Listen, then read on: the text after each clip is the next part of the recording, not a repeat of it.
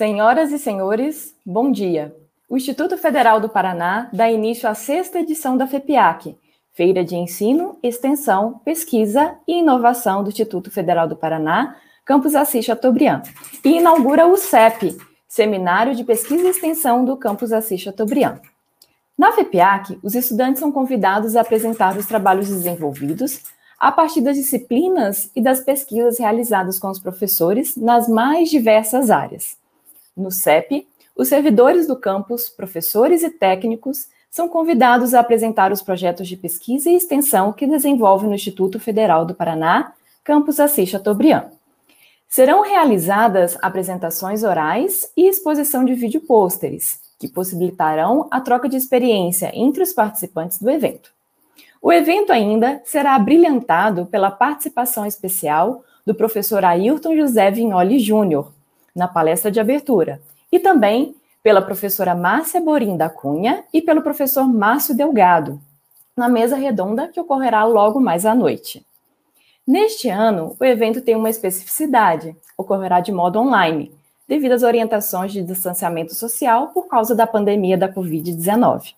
Deste modo, as apresentações orais ocorrerão no formato de lives e os famosos, os famosos pôsteres darão lugar aos vídeo pôsteres. É a resiliência transformando nosso isolamento social em grandes aglomerações virtuais. Neste instante, pedimos a todos um minuto de silêncio e de oração em memória a Anne Luísa, filha da nossa colega Camila Lampugnani, que faleceu na data de ontem. Toda a família IFPR assiste Chateaubriand, presta suas condolências e se solidariza com a família enlutada.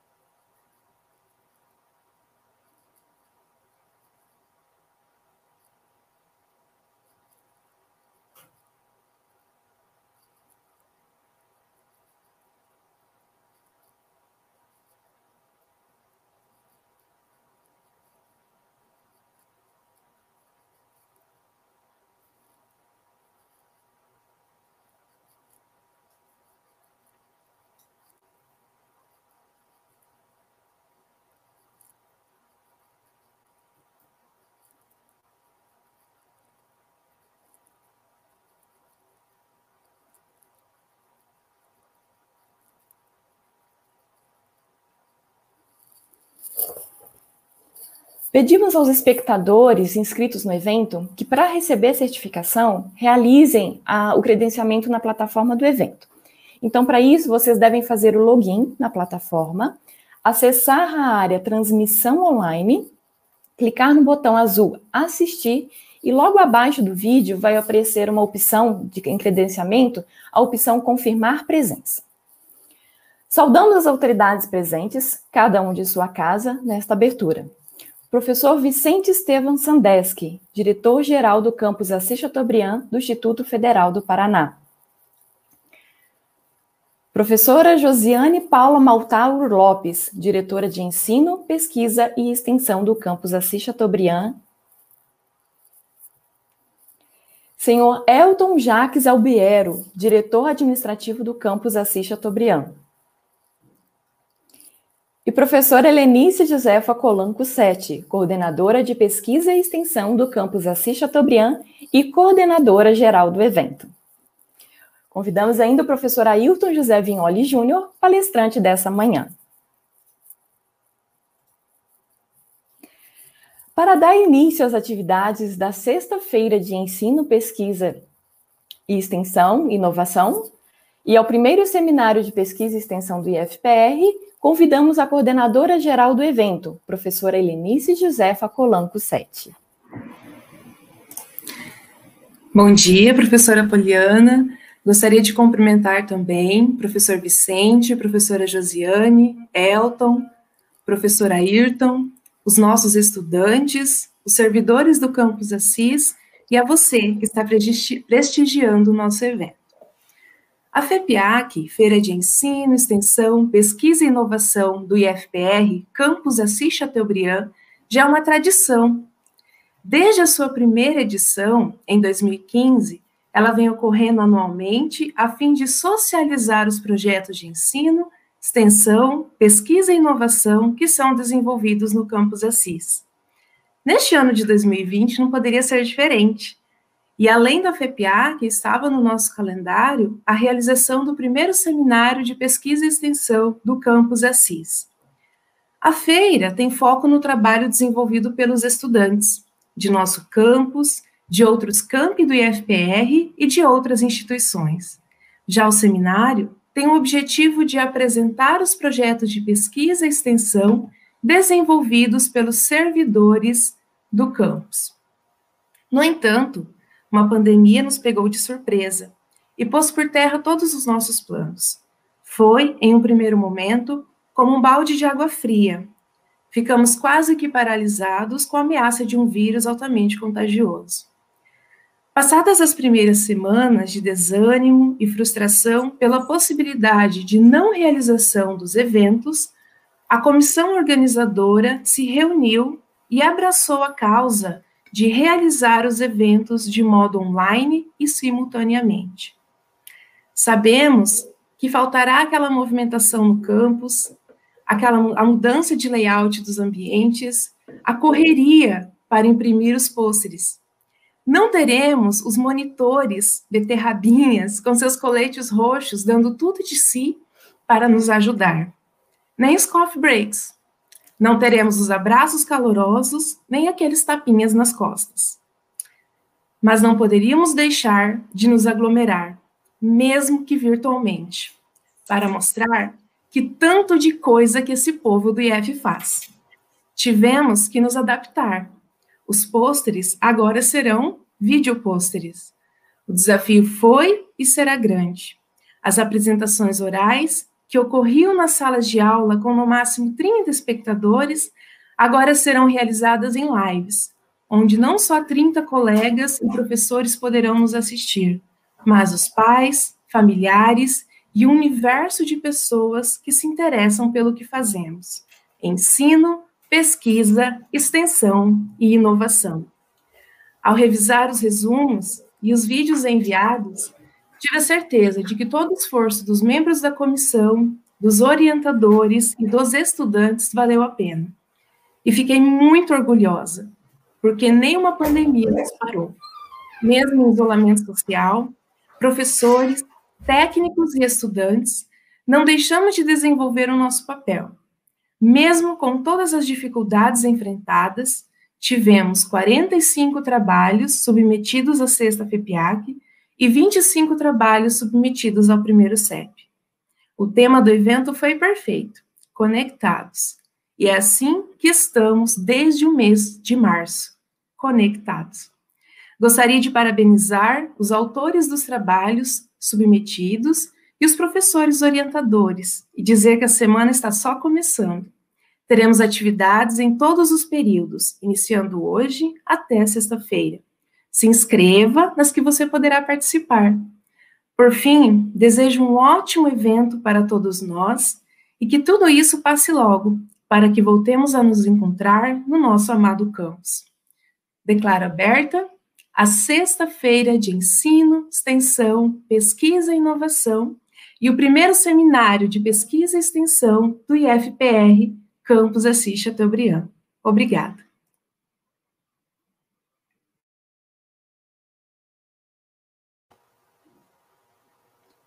Convidamos o senhor Elton Jacques Albiero, diretor administrativo do campus Assis Chateaubriand, para proferir algumas palavras. Bom dia a todos. Bom dia, Poli. Bom dia, Josi. Bom dia, professor Bernice. Bom dia, professor Vicente. Bom dia, professor Ailton. É um privilégio estar fazendo parte de uma equipe de gestão de um campus como o de Assis Chateaubriand não vejo assim limitações por causa da, da, do momento virtual que a gente vive que possam é, limitar também os esforços em a continuar com nossas atividades. É engrandecedor poder contar com uma equipe motivada, esses alunos, oportunidade como essa, de uma feira tradicional como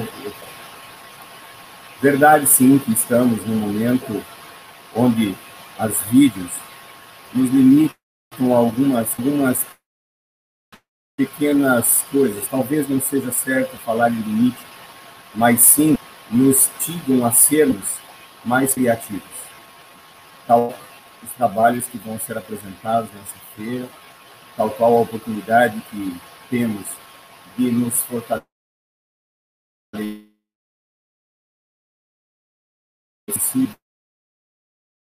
de nos reinventar.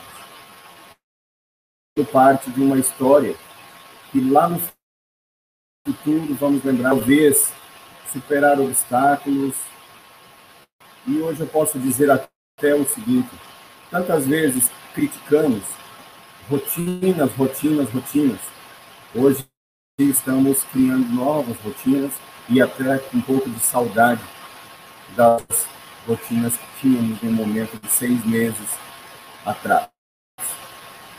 É um prazer estar junto de vocês e participar de um evento grandioso como esse. Vou me limitar a dizer que desejo a todos um grande evento e podem sempre contar com o campus Assis Chateaubriand e essa brilhante equipe de professores, servidores e todos que fazem parte do campus Assis. Temos saudade dos corredores cheios e temos saudade, sim, do calor que os nossos alunos transmitem no dia a dia. Obrigado, bom evento a todos. Professora Ayrton, seja bem-vindo. Convidamos também a professora Josiane Paula Maltaro Lopes, diretora de Ensino, Pesquisa e Extensão, para nos dizer algumas palavras. Obrigada, professora Poliana, professor Vicente, Elton, professora Helenice, professora Ayrton, meu amigo de longa data do IFMS, servidores e estudantes do nosso campus, bom dia. Como bem dito pela professora Helenice, pelo Elton, a FEPIAC já é uma tradição em nosso campus. E apesar de todos os percalços desse ano atípico, repleto de incertezas causadas pela Covid-19, estamos aqui, conectados, dando início à sexta-feira de ensino, extensão, pesquisa e inovação e ao primeiro seminário de pesquisa e extensão do nosso campus. Eu gostaria de parabenizar a toda a equipe organizadora desse evento, que não poupou esforços para que ele acontecesse. Sabemos de todos os desafios, de todas as novidades e dificuldades de organizar um evento online tem sido um período de muito aprendizado e muito crescimento, apesar de todas as dificuldades. Eu peço licença para me dirigir agora especialmente aos estudantes e aos familiares que estão acompanhando e prestigiando o nosso evento. Queridos, não tem sido fácil. Vamos aproveitar, vamos tentar tirar o melhor em aprendizado de cada palestra, de cada projeto compartilhado. Não é uma semana de férias, gente não é uma semana de férias, é uma semana de muitas informações, um momento de conhecer ainda mais a nossa instituição e tudo que se faz no IFPR Campus Assis Chateaubriand. Pais, incentivem seus filhos a estar online, a estar prestigiando o evento. Foi tudo organizado com muito carinho, pensando em cada um. Para os que irão apresentar seus trabalhos, parabéns. Parabéns pela coragem, parabéns pela dedicação, Obrigada por mostrar que nós não paramos. Continuamos em meio à pandemia e ao isolamento social, conectados e produzindo. Conhecimento, gente, não se produz somente em sala de aula, com quadro, mesas e cadeiras. Conhecimento e aprendizado acontecem em cada momento em que alguém se interessa por um assunto, em que se buscam respostas e principalmente ao elaborar, ao elaborar perguntas. Aprendizagem e conhecimento acontecem nos momentos em que dividimos o que sabemos com o outro. Aí sim, multiplicamos. Prezados, eu desejo a cada um uma boa semana, um ótimo evento e aproveitem. Obrigada. Para fazer seu pronunciamento, convidamos o professor Vicente Estevam Sandeski, diretor-geral do campus Assis Chateaubriand. Olá, um bom dia a todos. É uma satisfação é, estar presente nessa abertura desse evento é, superior e maior do que a abertura ou a inauguração de uma obra, porque essa obra ela se perpetua e transforma a nossa sociedade. Quero cumprimentar a professora Helenice, coordenadora e organizadora desse evento. Sabemos o quanto foi, o quanto foi preocupante essa organização e principalmente nessa modalidade. A todos os, os organizadores que fazem parte dessa grande equipe do IFPR, o Campus Assis Chateaubriand, que a cada dia mais é, é, são convidados e se inovam constantemente para dar respostas a essas situações que nós não estávamos preparados para que, que isso acontecesse. Quero cumprimentar os nossos diretores de administração, de ensino, pelo trabalho que vem fazendo junto e à frente do nosso campus. Quero cumprimentar o nosso palestrante de hoje e os da semana que segue. A todos os nossos, desejar nossos agradecimentos por aceitarem esse convite e por trazer esse conhecimento a todos os nossos estudantes do campus Assis Chateaubriand. Uma saudação especial aos nossos servidores do campus, aos nossos estudantes do nosso campus Assis Chateaubriand. Aproveitem essa oportunidade, caros estudantes, e também agradeço o trabalho todo que os nossos professores vêm fazendo, da qual eu sei e nós sabemos o quanto está sendo desafiadores, porque nós não estivemos, não estávamos preparados para essa situação. Caros, nós vivemos tempos estranhos, tempos complicados, em que precisamos nos reinventar e inventarmos constantemente e a cada momento. E temos que provar e comprovar e brigarmos para é, comprovar determinadas evidências. Parece que a sociedade está caminhando na contramão da história. E mais do que nunca, o ensino, a pesquisa e a extensão é um fator primordial para assegurar essas conquistas para demonstrar à nossa sociedade o quanto foi determinante as conquistas. Precisamos provar constantemente a educação como um direito a todos, como uma via de transformação da sociedade, da classe trabalhadora, da qual precisa e a única via de transformação e de ascensão social. Nós temos tempos complicados, tempos esclarecedores, onde precisamos lutar para que a via de desenvolvimento de um povo, de uma nação, de uma sociedade não seja fechada e para que seja mantida. Que a educação, que a pesquisa, que a extensão. E mais do que nunca, as nossas instituições, os institutos federais são fatores primordiais, são fatores preponderantes para com que essas conquistas tidas e é, trazidas ao longo da história é, aconteçam e façam parte do nosso momento de transformação e de resistência a essas políticas todas que existem. A independência, a não subjugação de um povo, de uma nação, ela advém do conhecimento. Tivemos tempos no passado de que a força, as armas, eram um fator que determinava uma, o, o domínio de uma, de uma nação. Mais do que nunca nós vemos agora, o conhecimento é o fator que determina a conquista e o domínio de um povo. E mais do que nunca nós vemos as evidências do passado, ontem, hoje, e mais do que nunca hoje, a pesquisa é um fator aonde pode assegurar e mudar e dar condições de sobrevivência a um povo, a uma nação. Então, caros mais do que nunca me sinto bastante honrado em fazer parte desse momento da abertura desse evento, porque é um fator determinante das nossas instituições. Tanto é que lá na abertura, lá nos nossos documentos, lá nas nossas políticas está essa indissociabilidade do ensino da pesquisa e da extensão. Isso é, uma, isso é um, um, um documento, isso é uma normativa que nos acompanha desde a criação dos institutos. Caros, então, uma boa semana a todos e vamos aproveitar ao máximo o conhecimento desses nossos palestrantes, do trabalho dessa nossa equipe do Instituto Federal do Paraná, Campus Assis Chateaubriand. Obrigado a todos e um bom evento a todos. Convidamos o palestrante, professor Ailton José Vignoli Júnior, para proferir a palestra intitulada A Indissociabilidade entre Ensino, Pesquisa e Extensão, um tripé para a formação integral. Professor Ailton José Vignoli Júnior é licenciado e bacharel em Ciências Biológicas, mestre em Ensino de Ciências e doutor em Educação pela Universidade Federal do Mato Grosso do Sul. É professor de Biologia do Instituto Federal do Mato Grosso do Sul, campus Campo Grande. Exerceu a função de pró-reitor de extensão do IFMS de 2016 a 2019. Participa do grupo de pesquisa Educação e Gestão Ambiental e é membro do grupo interdisciplinar de pesquisa e ensino de ciências.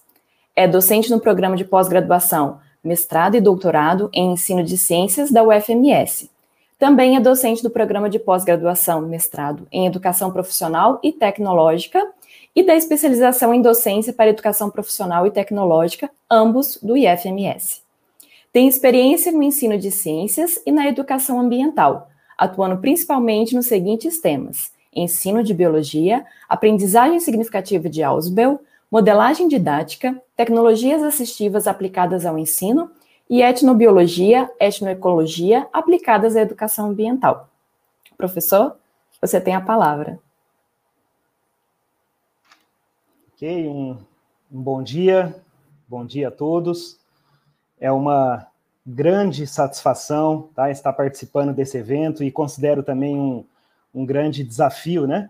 É, estar abrindo, né, tendo a responsabilidade de participar da palestra de abertura desse, desse evento, tá? Confesso que estou muito feliz com o convite, tá? Estou muito honrado, é realmente uma grande satisfação. Agradeço imensamente pelo convite de vocês.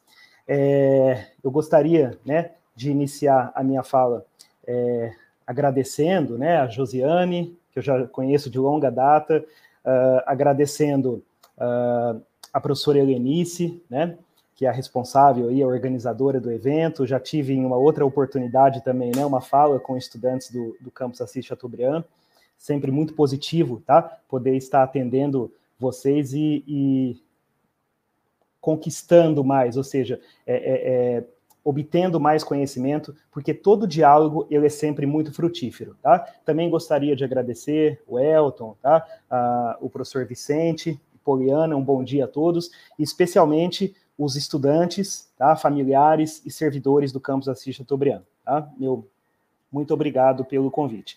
É, como já foi falado aí na apresentação, tá? Então a minha área de formação é ciências biológicas, tá?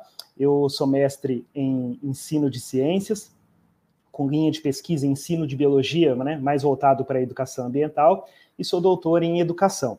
Eu iniciei as minhas atividades no Instituto Federal de Mato Grosso do Sul no ano de 2011, tá? Eu confesso que eu nem sabia o que era Instituto Federal quando eu fiz o concurso, mas acabei sendo aprovado e desde lá tenho tentado, né, ter uma atuação bastante forte nessa instituição que me dá um pouco de, não vou dizer propriedade, né, mas me dá um pouco de, né, de, de responsabilidade de estar falando com vocês hoje sobre esse assunto tão importante que envolve os três pilares né, do, do, do, nosso desenvolvimento, que é o ensino, a pesquisa e a extensão. Tá? Queria dizer também que sou paranaense, né? eu, sou, eu sou natural da cidade de Umuarama, é, mas eu morei pouco tempo no estado do Paraná e, e praticamente uns 3, 4 anos de idade, eu vim para o interior do Mato Grosso do Sul e resido em Campo Grande desde pequeno, mas ficando cinco anos, né, de 2011 até 2016, uh,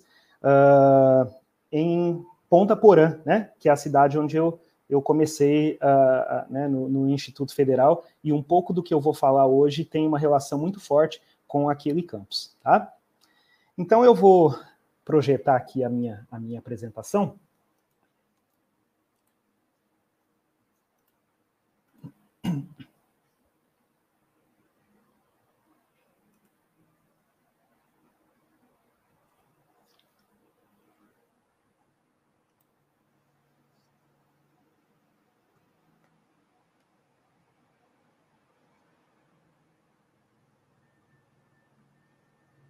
Deixa eu ocultar aqui.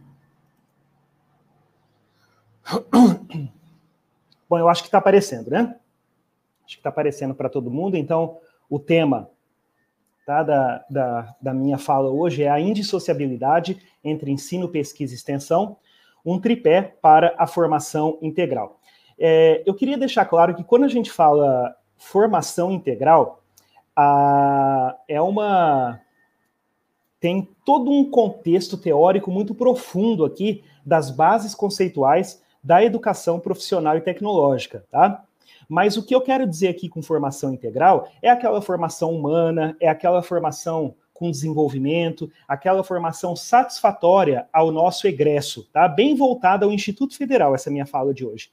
É, voltada ao nosso egresso, ao estudante que está finalizando o nosso curso, mas como uma, uma boa alocação em um bom sucesso no mundo do trabalho após uh, o seu período de Instituto Federal, certo? Então eu não vou me adentrar nos teóricos de formação integral, não é essa a intenção, é porque formação integral realmente é, uma, é, um, é um conceito que não é tão simples, né? É um conceito que a gente trabalha, por exemplo, no, no nosso mestrado aqui, no Prof. EPT, ao qual eu sou docente, né? É, que tem todo um, né, um, uma bagagem né, teórica realmente muito grande.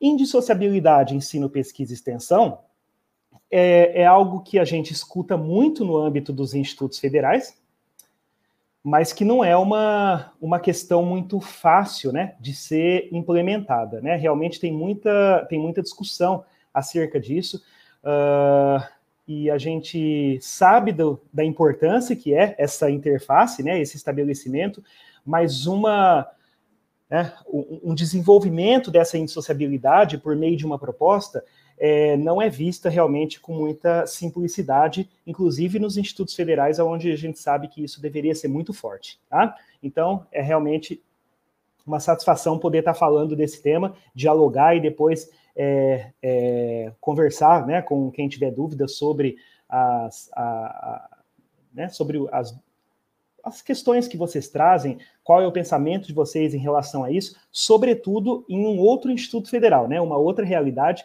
porque eu vivo aqui em um Instituto Federal muito recente, tá? Que começou as suas atividades quase que na integralidade em 2011, ok? Bom, o professor Vicente finalizou, né? A, a, a fala que ele teve colocando que o conhecimento é o fator que determina as conquistas de um povo, né? E de uma forma muito próxima a isso, eu preciso iniciar a minha fala falando, né, comentando sobre o conhecimento.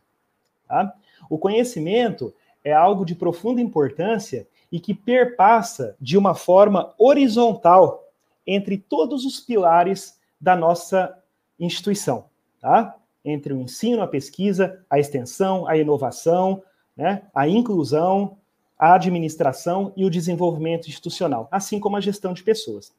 É, no caso aqui, a minha fala vai ser mais voltada para o ensino, a pesquisa e a extensão. Então, a gente precisa falar do conhecimento, porque é ele que permeia nessa seara né, da indissociabilidade entre o ensino, a pesquisa e a extensão. É, dizer que no ensino, o conhecimento, é, a, a, a responsabilidade do ensino é replicar e socializar o conhecimento na pesquisa, criar novos conhecimentos por meio do teste de hipóteses e de algumas instrumentações que são necessárias para a gente, de fato, verificar se o que nós estamos pesquisando foi viável ou não para resolver o nosso problema. Né? E a extensão, disseminar e utilizar os conhecimentos, e eu coloquei do Instituto Federal, porque a minha fala vai bem ao encontro do Instituto Federal, para a comunidade externa, tá? ou seja, para a sociedade. Então, o conhecimento, ele é o elo de ligação entre o ensino, a pesquisa e a extensão, certo?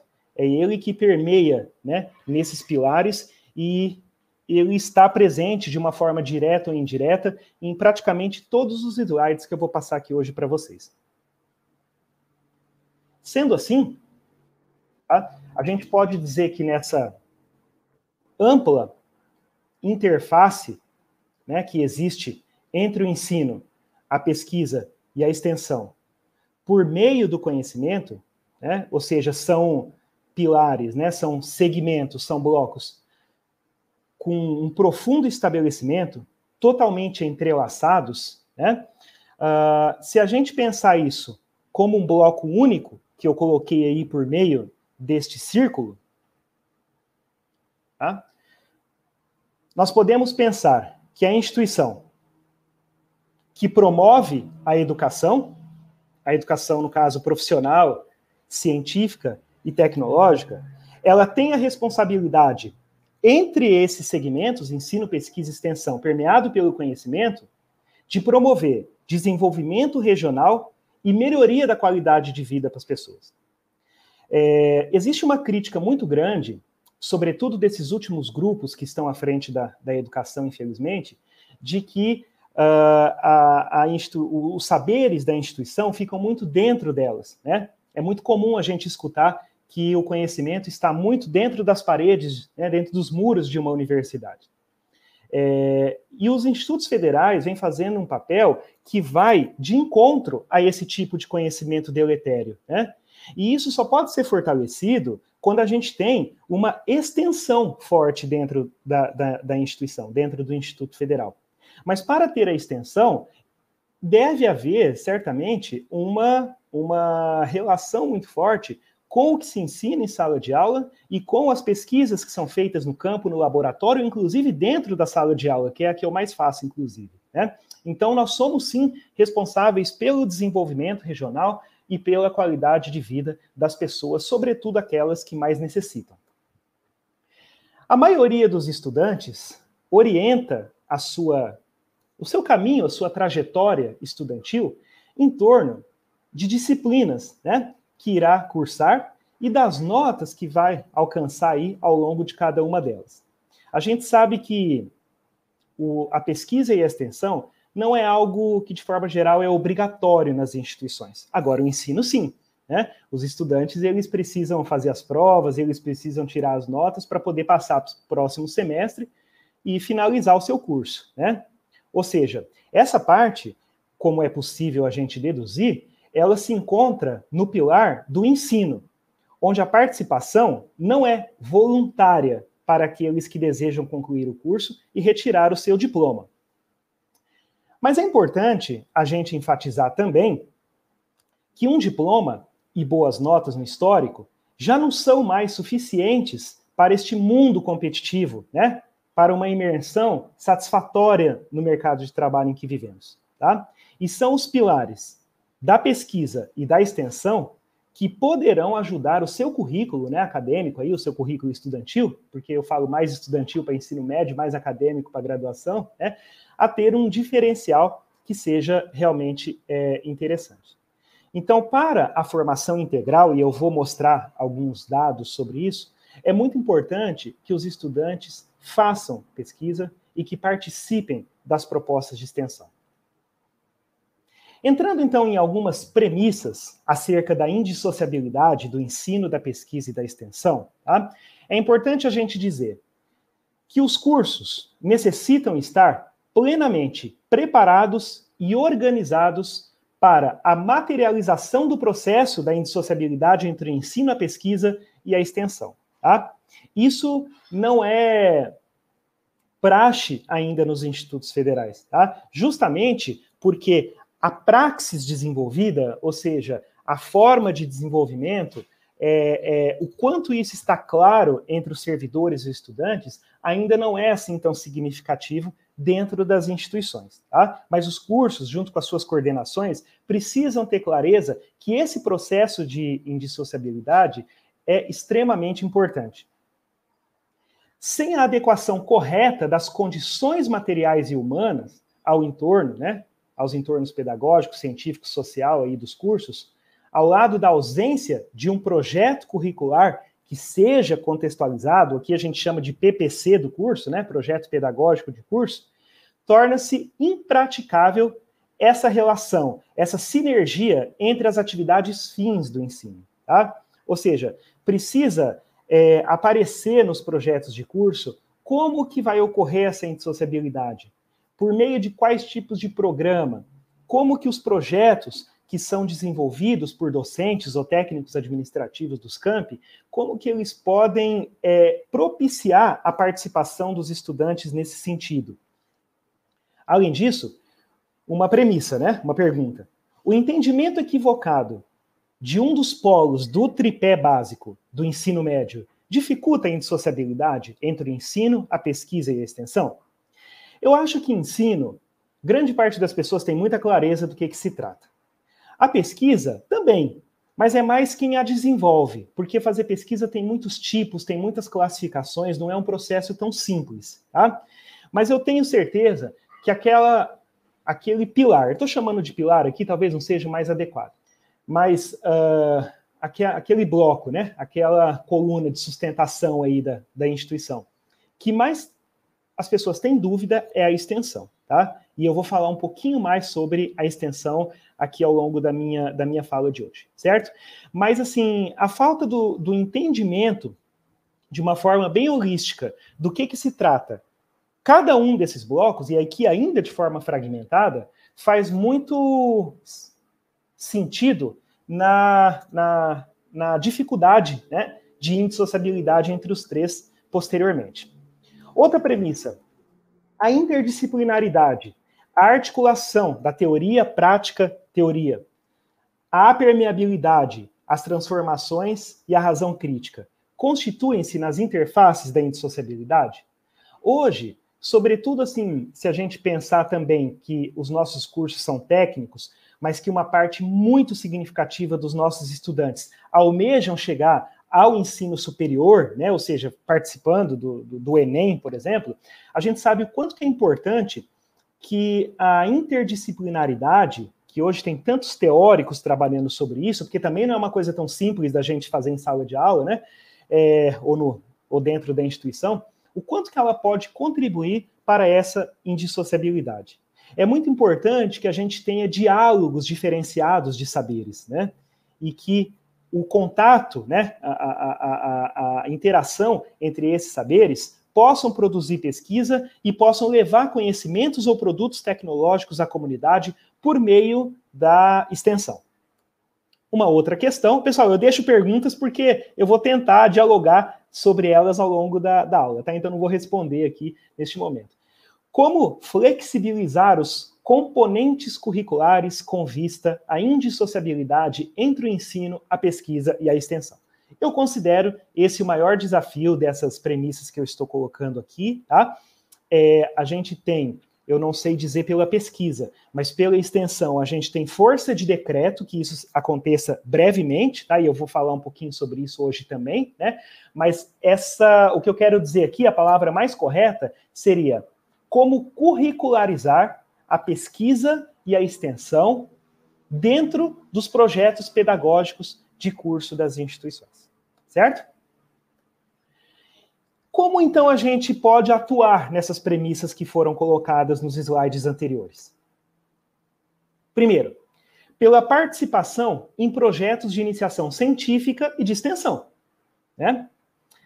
Por meio de inserir o estudante tanto na pesquisa quanto na extensão, né? Ah, essa, essa participação, então, está, em algum tempo, entre as modalidades mais comuns ofertadas aos educandos para o acesso direto na participação em projetos de pesquisa e extensão.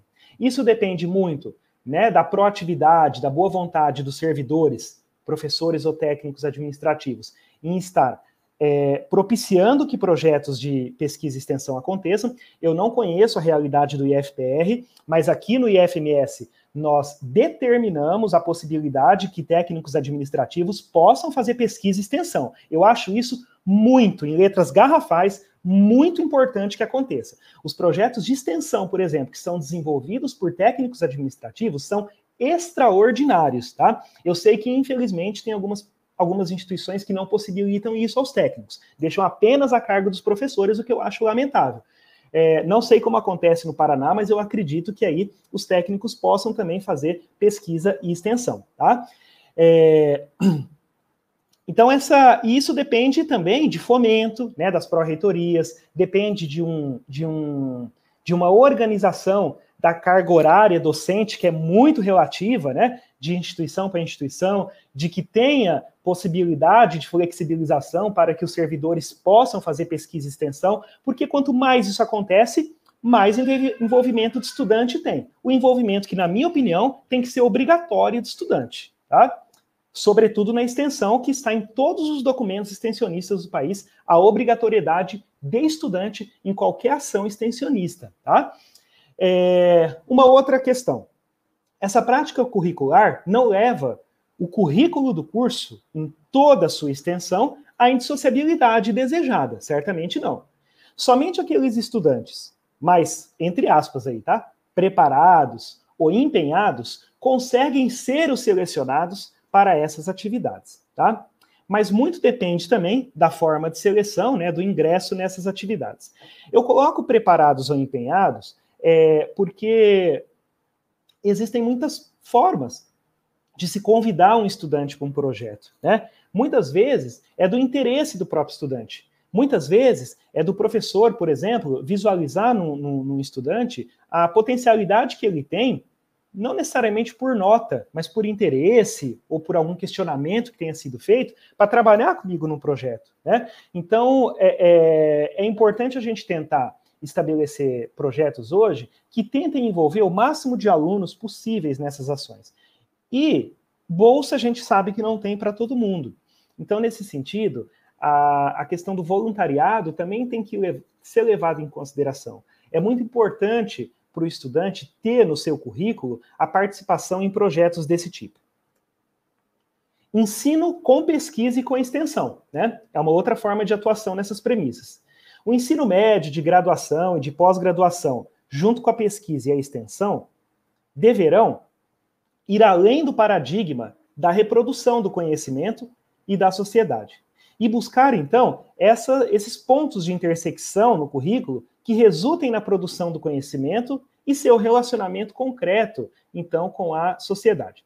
Além disso, essa complementação, né, que ocorre ao mesmo tempo aí, com reciprocidade, entre as diferentes áreas do conhecimento e dos diferentes segmentos da sociedade deverá surgir dessa colaboração mútua do ensino médio, da graduação, né, da pós-graduação, mediada pelos três pilares, para o aperfeiçoamento da formação profissional ofertadas por esses níveis de ensino. Tá? Então, assim, é, o que eu estou querendo dizer aqui é que é muito importante a indissociabilidade, que a indissociabilidade propriamente dita aconteça, que a gente não faça apenas um, um, curso de extensão sem trazer um elemento da pesquisa ou sem trazer um elemento do ensino, né? Que a gente não faça uma pesquisa com racionalidade técnica, sem pensar o quanto que isso, de repente, pode é, favorecer a comunidade ao entorno do Instituto. Tá? A gente precisa de pesquisas que sejam mais voltadas para os problemas da localidade, da região, do entorno, da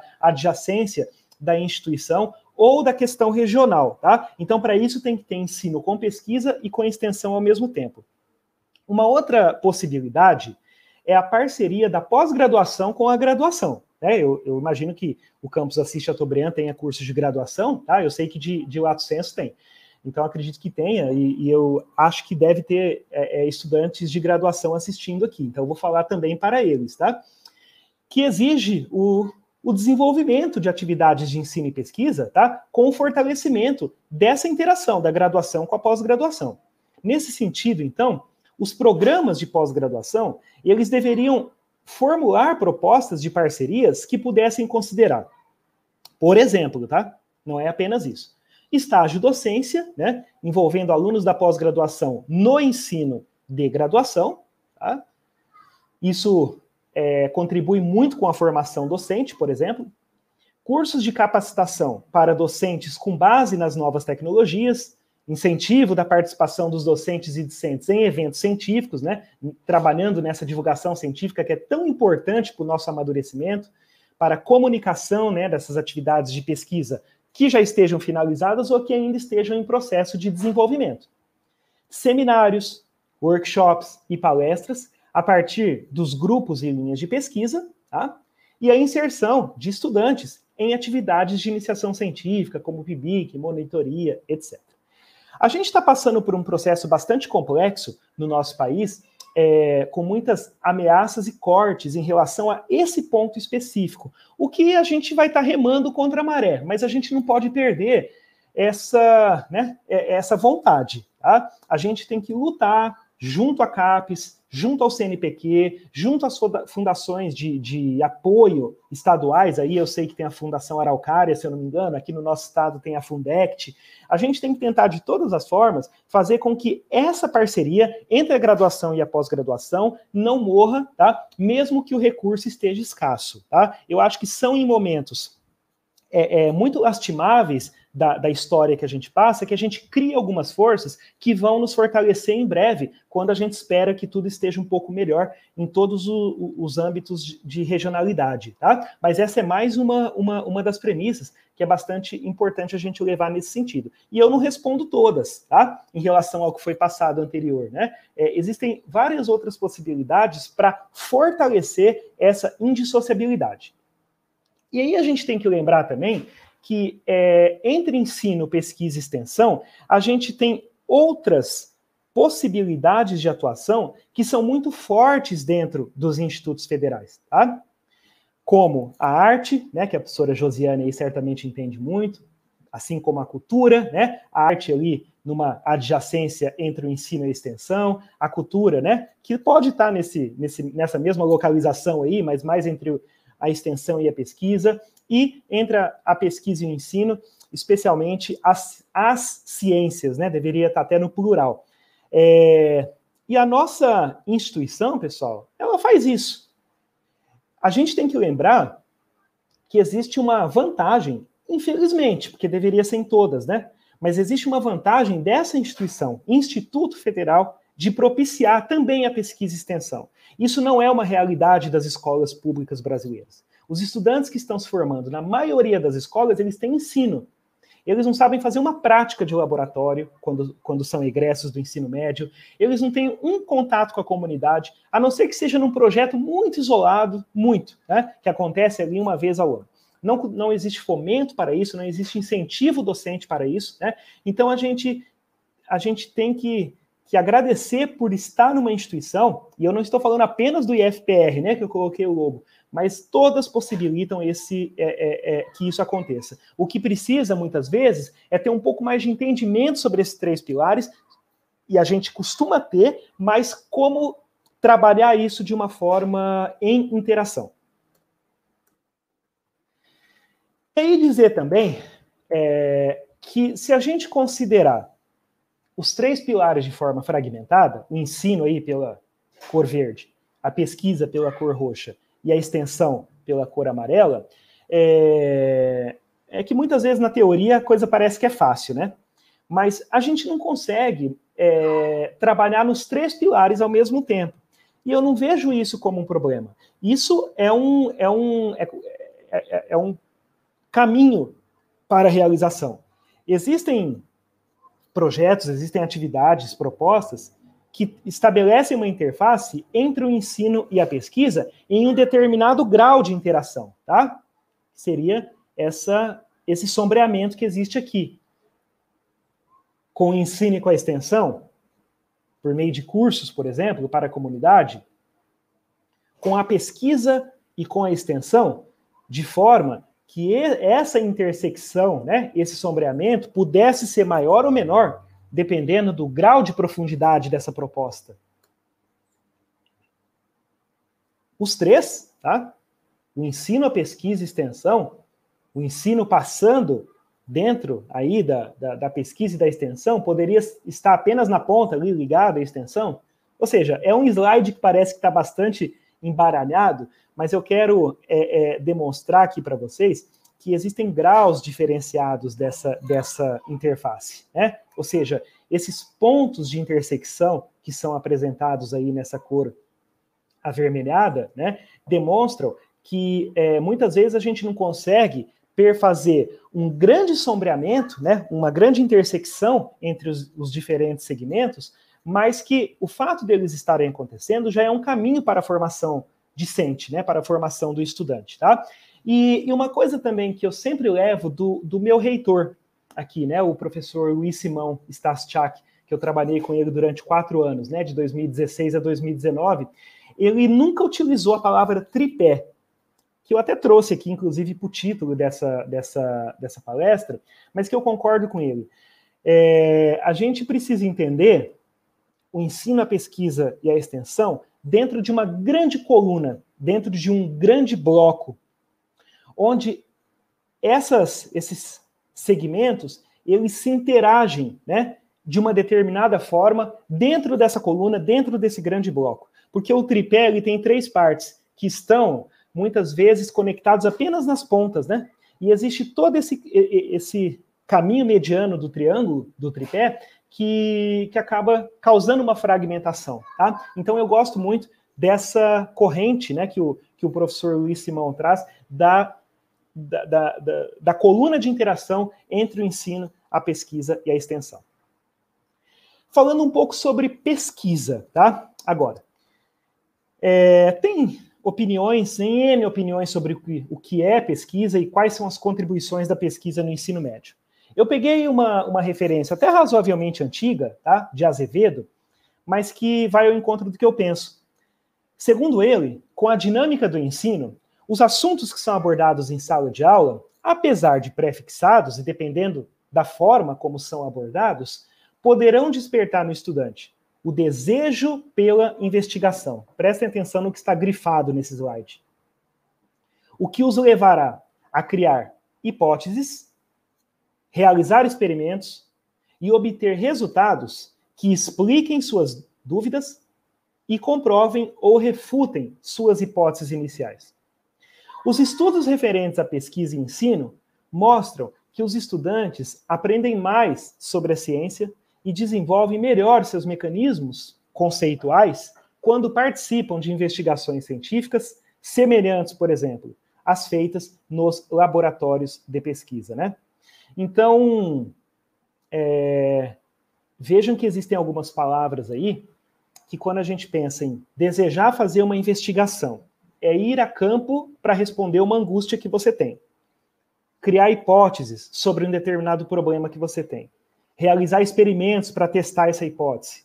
Obter os seus resultados, que vão ao encontro ou de encontro, né, ou contra a, a, a sua hipótese inicial. Se a gente levar esses, esses elementos que eu trago aqui para o mundo do trabalho, para uma empresa, para uma instituição que você vai trabalhar, certamente o seu superior naquele momento ele vai entender isso como um, uma característica muito positiva do estudante. Né?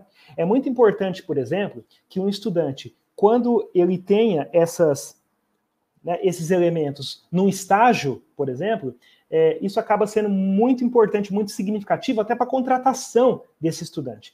Então, a pesquisa ela tem um, um, um papel é, sobremaneira fundamental neste sentido. Tá? Aqui eu trago um dado do IFMS. Tá? É, claro que 2011, 12, 13 e 14, a gente estava no início ainda da instituição, né? a gente tinha cinco, seis campos, sete, né? É, hoje nós temos os 10, então o IFMS é uma instituição muito menor do que o IFPR, né? Eu sei que o Instituto Federal do Paraná tem vários campi, tem muito mais alunos, muito mais servidores, né? Então é natural que, que, que, que os valores aumentem, né? Nós tivemos aqui, por exemplo, uh, um gráfico bastante crescente na quantidade de estudantes que é, é, participam de iniciação científica, tá? e de uh, projetos de pesquisa, e aí considerando assim que 2011, 12, 13, 14, o recurso era farto. A gente tinha muito, assim, tinha uma condição com muito mais tranquilidade de uso dos recursos em termos de valores mesmo, né, que, que era destinado mais recursos para educação profissional e tecnológica. Mas ao final do, do agora desses desses anos que eu trago aqui, a coisa começou a apertar bastante, né? O ano de 2016, 2017 foi um ano muito difícil, 2018 nem se fala, mas mesmo assim é, é, tem recurso público investido aqui, tá? Teve vontade institucional e eu acho que isso, eu acredito que os gráficos dos institutos federais eles representem mais ou menos esse cenário, tá? E aí a, a, a, o, os números, então, são significativos no país todo. E a gente sabe que, fruto desses projetos de pesquisa, estão sendo levados para a indissociabilidade com a extensão, certamente. Aqui eu trago algumas imagens, né? É, de pesquisa, são imagens, né? Muito, muito gerais aí, muito amplas.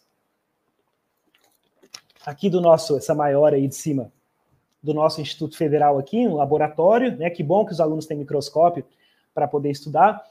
É, mas se vocês pensarem, existem diferenças aqui, né?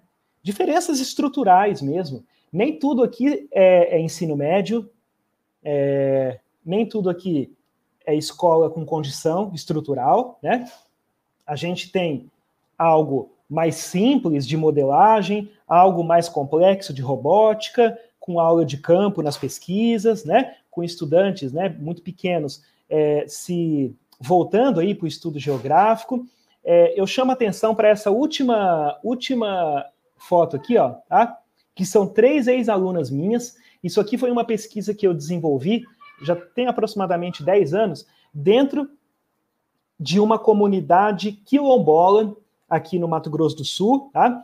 É, onde eu lecionava a, a, disciplina de biologia, e eu desenvolvi uma, uma pesquisa que tem um, um, aporte muito forte entre o ensino e a pesquisa, trabalhando a cultura que todos os remanescentes desses quilombos né, é, têm sobre plantas medicinais, para poder estimular o ensino de botânica, né, de biologia vegetal, dentro da escola da comunidade. E para isso, é, a gente fez um, um, trabalho de pesquisa muito longo, né, que gerou muitas publicações. É, particularmente é um trabalho que, eu, que é inesquecível para mim, mais do que qualquer outro, depois de doutorado, de outros projetos que eu fiz, porque eu percebi que a aprendizagem aqui por meio da cultura foi realmente muito significativa, tá? Então a gente tem muitas realidades quando a gente fala de pesquisa no país, tá?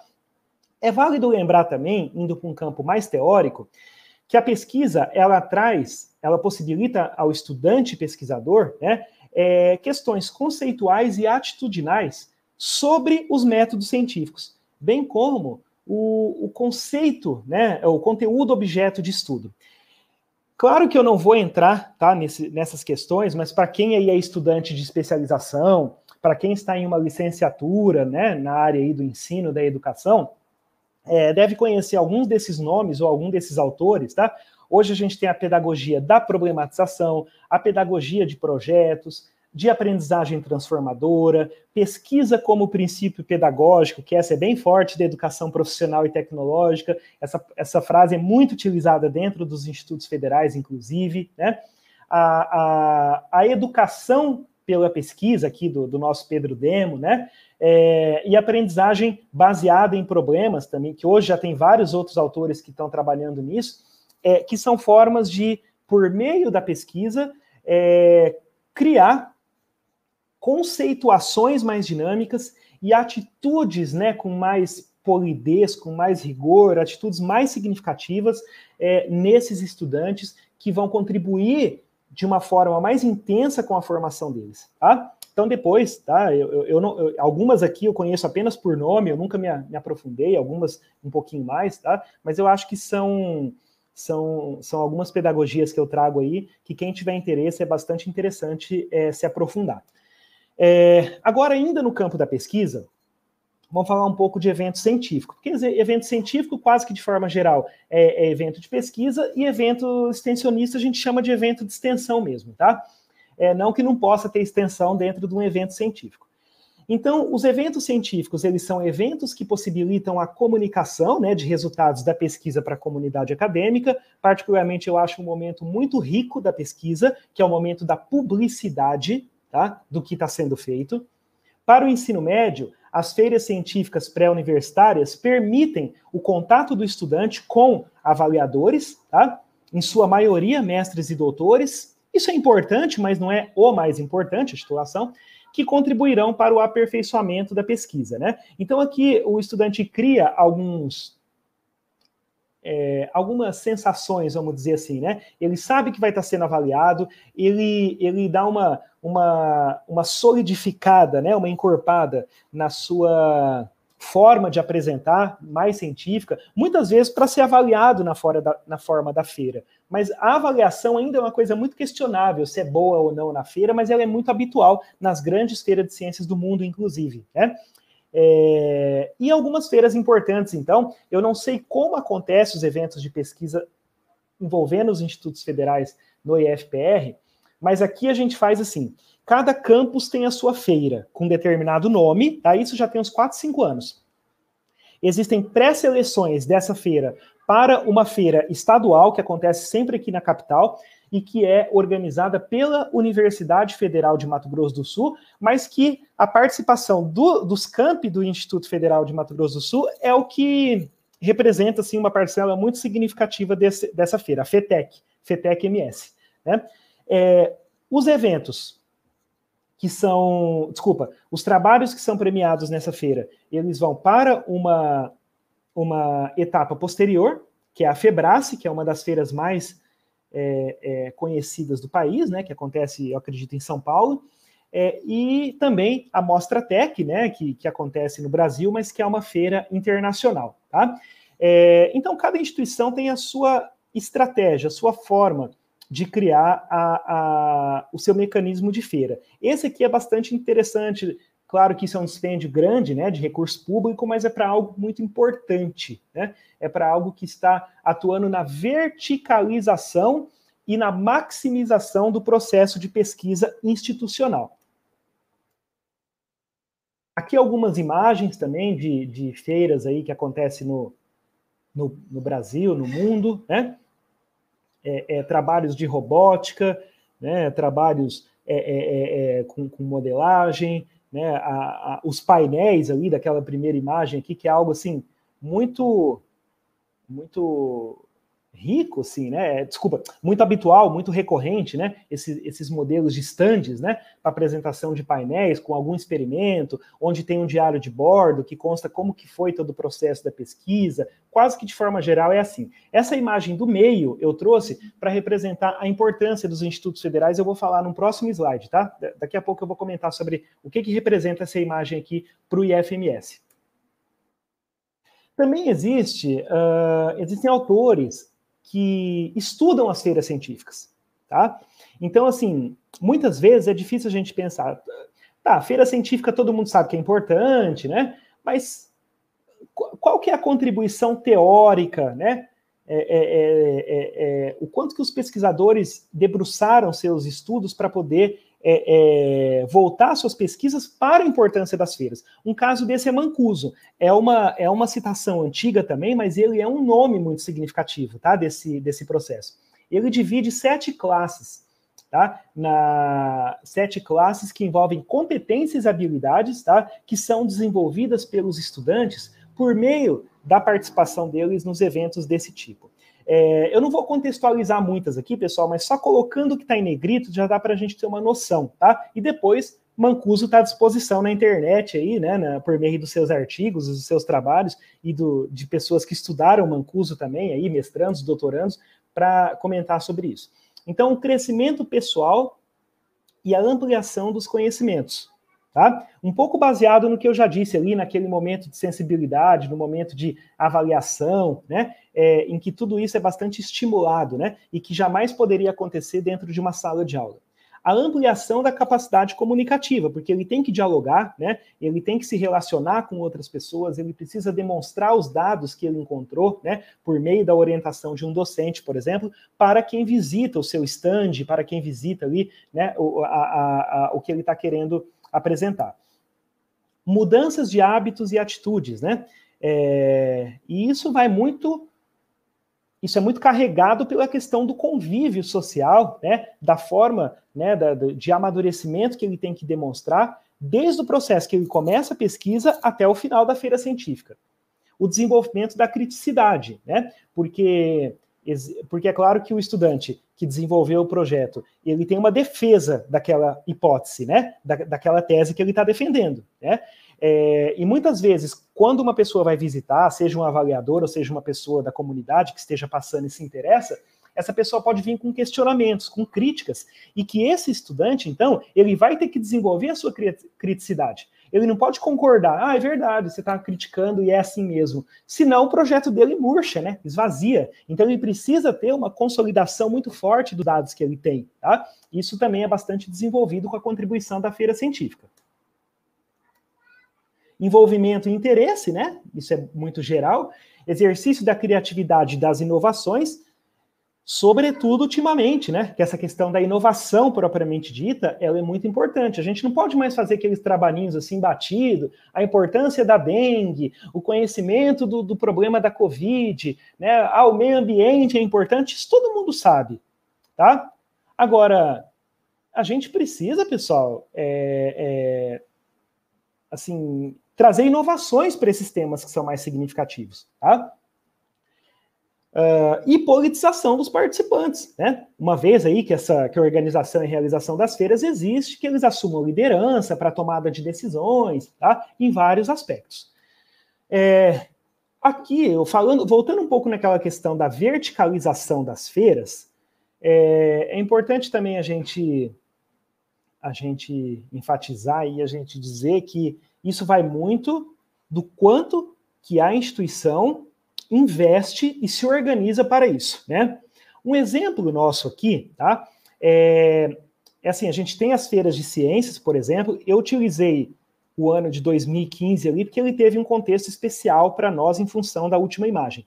É, mas que assim, a partir das feiras que são realizadas nos 10 campi do IFMS, então nós temos a FETEC, né, que eu já disse para vocês, que é aquela feira estadual, os alunos vão para a FEBRAS, Mostra Tech, nas suas é, é, é, potencialidades nacional e internacional, tá? E dependendo da, da, da posição ali, né, da, da, conquista que eles têm nessas feiras que são mais consolidadas, eles vão para feiras de ciências mundiais que são bancadas pelo IFMS. Nós tivemos a imagem desse estudante aqui, ó, Luiz Fernando. Ele era um hoje egresso, ele era um, era um estudante do campus aqui da UANA, tá? Aqui do IFMS. Ele ganhou o, o primeiro lugar na maior feira de ciências do mundo, a Intel ISF. É, se eu não me engano, foi nos Estados Unidos. É, e ele fez uma, uma, uma, pesquisa muito significativa, acredito que tenha sido com, com, interface do ensino e a pesquisa para a questão da saúde.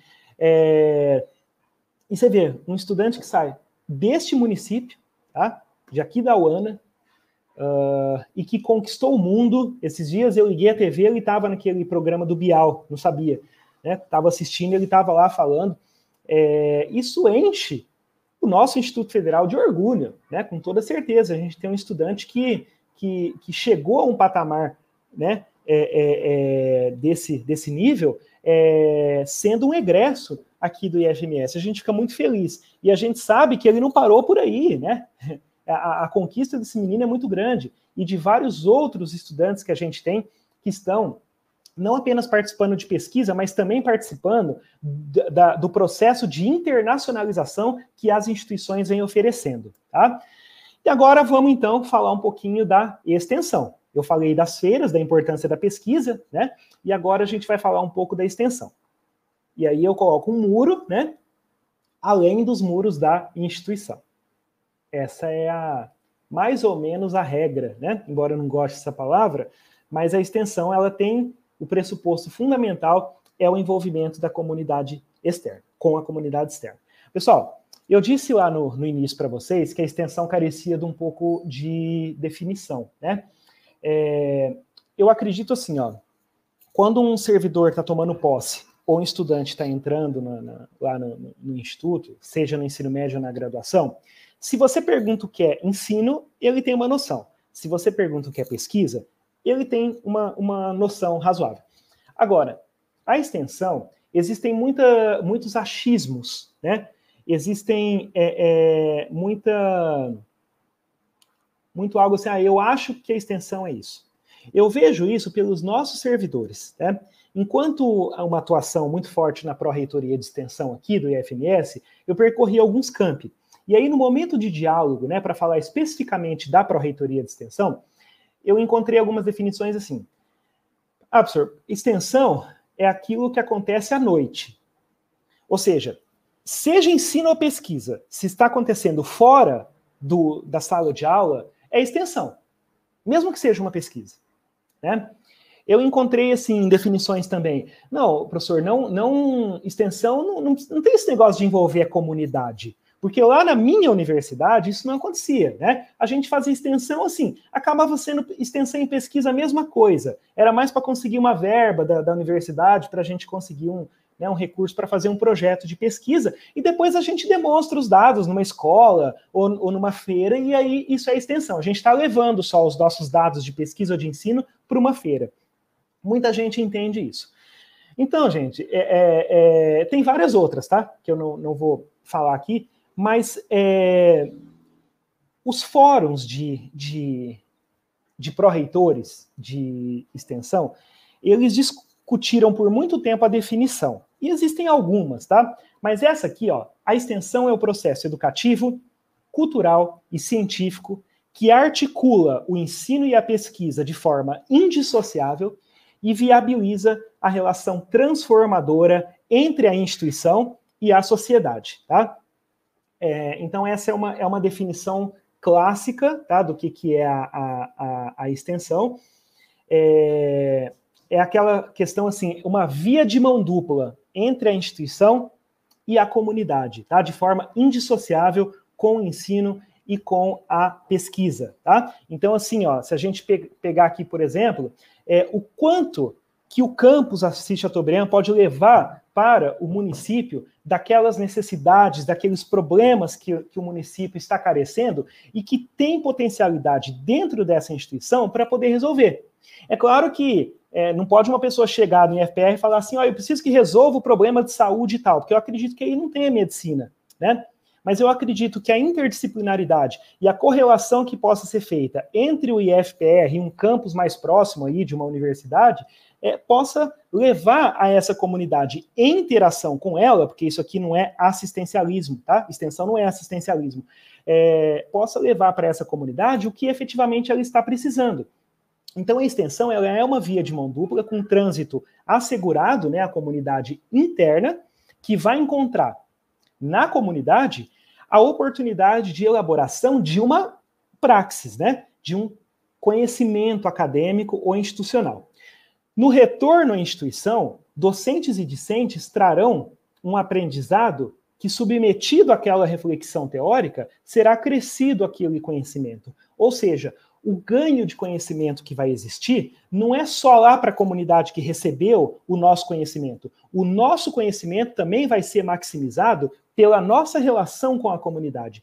Isso tem que ser uma via de mão dupla, tá? Então é mais ou menos nesse sentido que a extensão se desenvolve, permeia. Não é fácil a definição dela, e eu tenho clareza, pelo menos na minha opinião, é mais difícil fazer extensão do que pesquisa, por conta desse envolvimento e desses regramentos que existe de interface com a comunidade, que não seja apenas ir ali apresentar um resultado, né? Quando eu e a Josiane, por exemplo, trabalhávamos no campus Ponta Porã, eu era coordenador de extensão lá do campus. A gente percebia assim, muitos professores faziam um trabalho de pesquisa e, e, e, o campus ficava bem afastado, ficava numa, numa, numa, num distrito que é divisa com o Paraguai, né, que chamava Sangapuitã. E tem uma escolinha ali, uma escola estadual. Então, os professores que desenvolviam seu trabalho e, e submetiam o trabalho de pesquisa finalizado como extensão para ter mais hora-aula e falassem, ah, eu vou apresentar os dados na escola, né? É, no início, a gente estava começando as políticas de extensão na instituição. A gente é, é, acabava aceitando, mas hoje não tem mais como aceitar, porque isso não é extensão, isso é demonstração. Qual que é a relação da comunidade com esse projeto? Né? Isso precisa estar delineado hoje para que esse projeto possa ser aceito.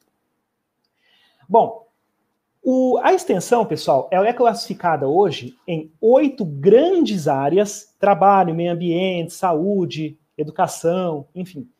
E 53 linhas. Ela é muito ampla, ela é bastante complexa. Existem áreas temáticas principais, áreas temáticas secundárias, né? A prestação de serviço tecnológico, embora, na minha opinião, seja é, regulamentada em um instituto federal só que eu conheço, não sei se, se foi feito do ano passado para cá no Paraná, não tenho certeza.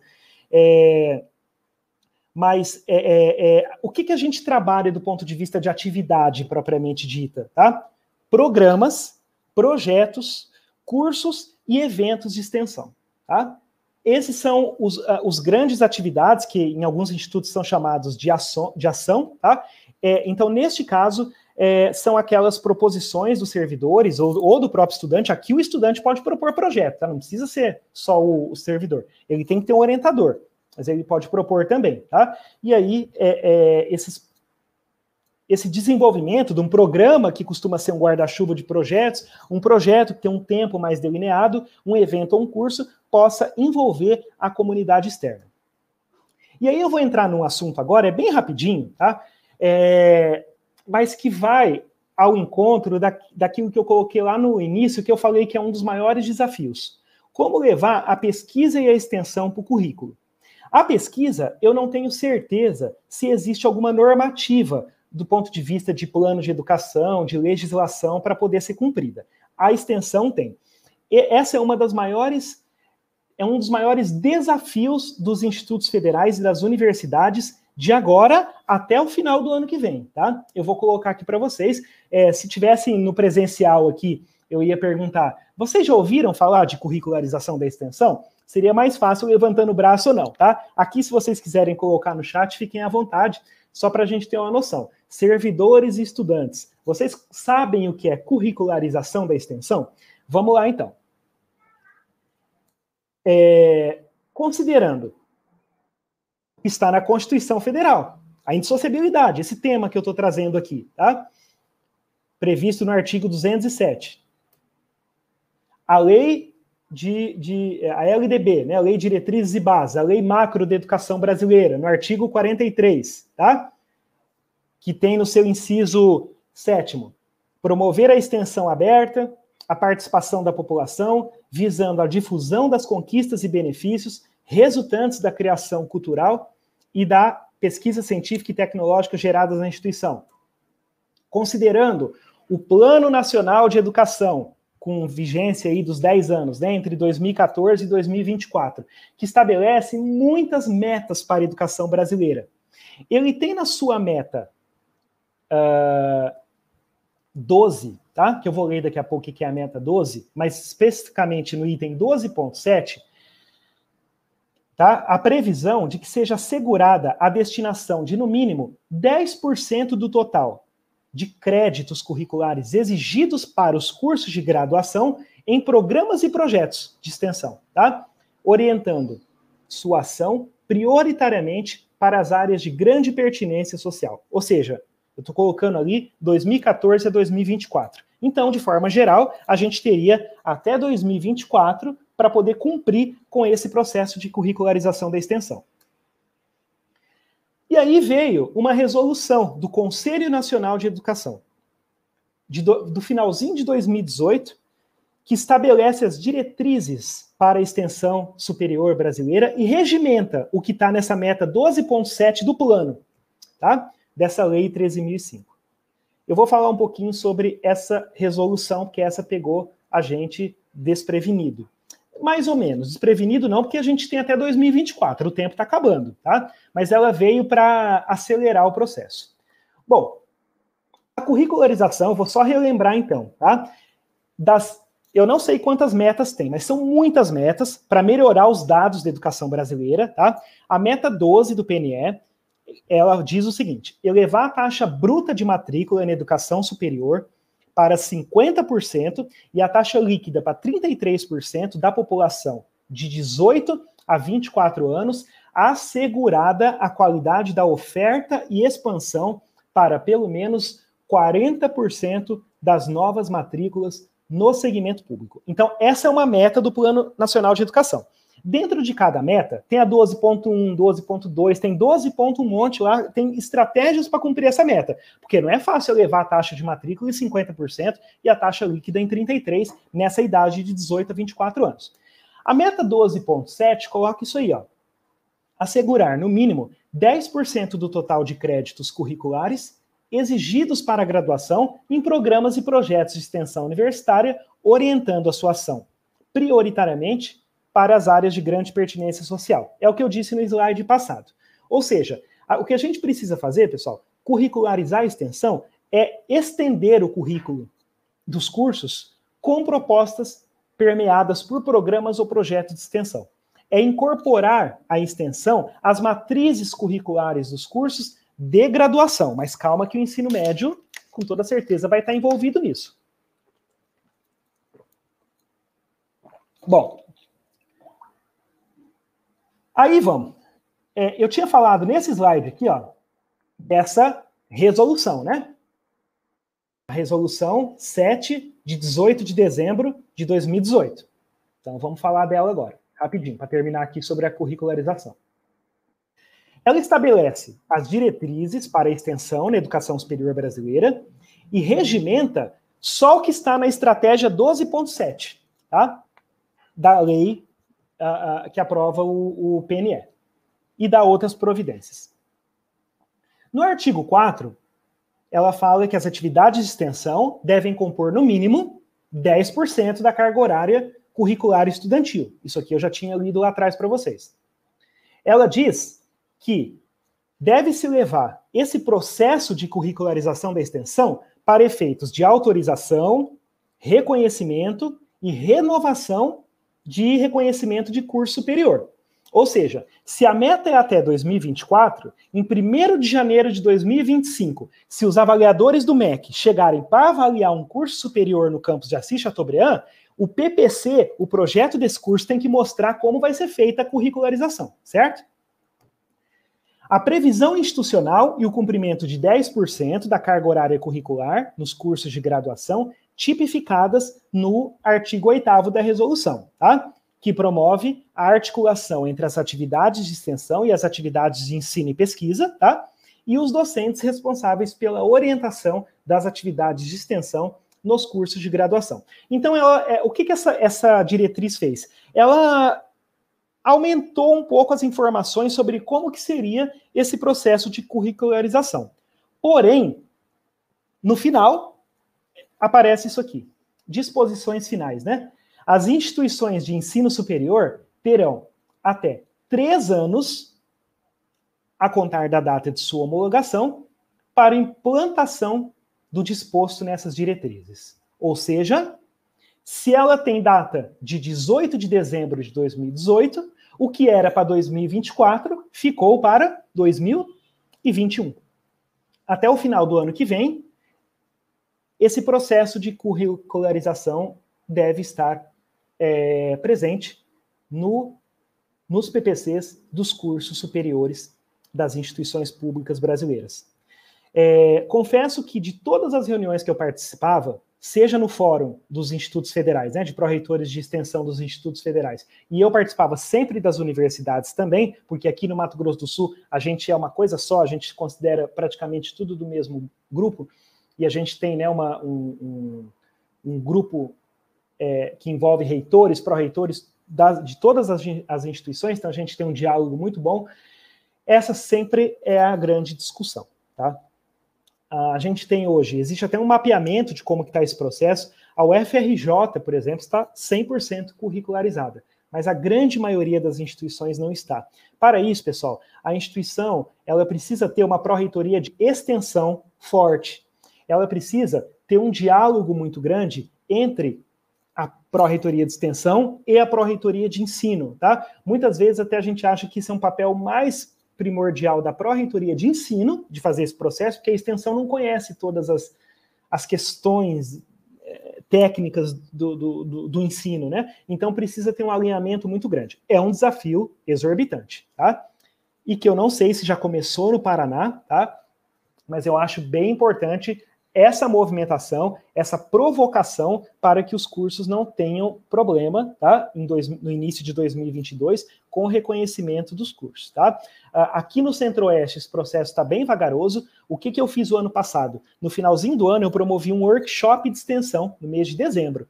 Finalzinho de novembro, aqui em Campo Grande, onde eu chamei a pró-reitora de extensão de Rondônia, de São Paulo, uh, de algumas universidades federal rural do, do, Rio de Janeiro, um representante do Instituto Federal da Paraíba, uh, e eu estou esquecendo de mais um, tá? Uh, enfim.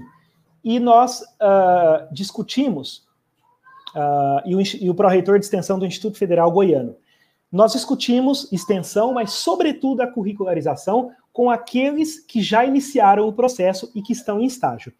Esse processo, pessoal, tem uma resistência muito forte dos docentes, principalmente, tá? Porque, por exemplo, se, se o curso tem 3.600 horas, o curso de graduação, 360 horas vai precisar estar ligado com atividades de extensão, por meio de programas e projetos.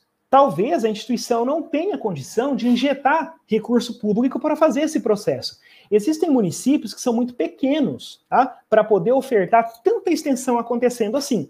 E tem uma, uma intenção muito forte dos pró-reitores que isso não abarque apenas o ensino de graduação, mas que abarque também o ensino médio. Tá? Então, eu espero que a, a o IFPR, assim como o IFMS, é, desenvolvam isso de forma bastante satisfatória. Tá? É, bom, pessoal, aqui uh, o desempenho, tá? Eu queria fechar com um dado que a, o Instituto Federal de Brasília trouxe, fechar essa primeira parte. É, e dizer assim que esses são os dados do PISA, né? Que é um. Quem é servidor geralmente conhece esse, essa imagem que eu estou trazendo aqui, ela já é um pouco antiga. Os dados do PISA de 2015, que é um, um, um programa de avaliação das escolas no, no mundo inteiro, tá? É, eu não tenho os de 2018, tá? É, é, eles não fizeram um ranking dessa forma.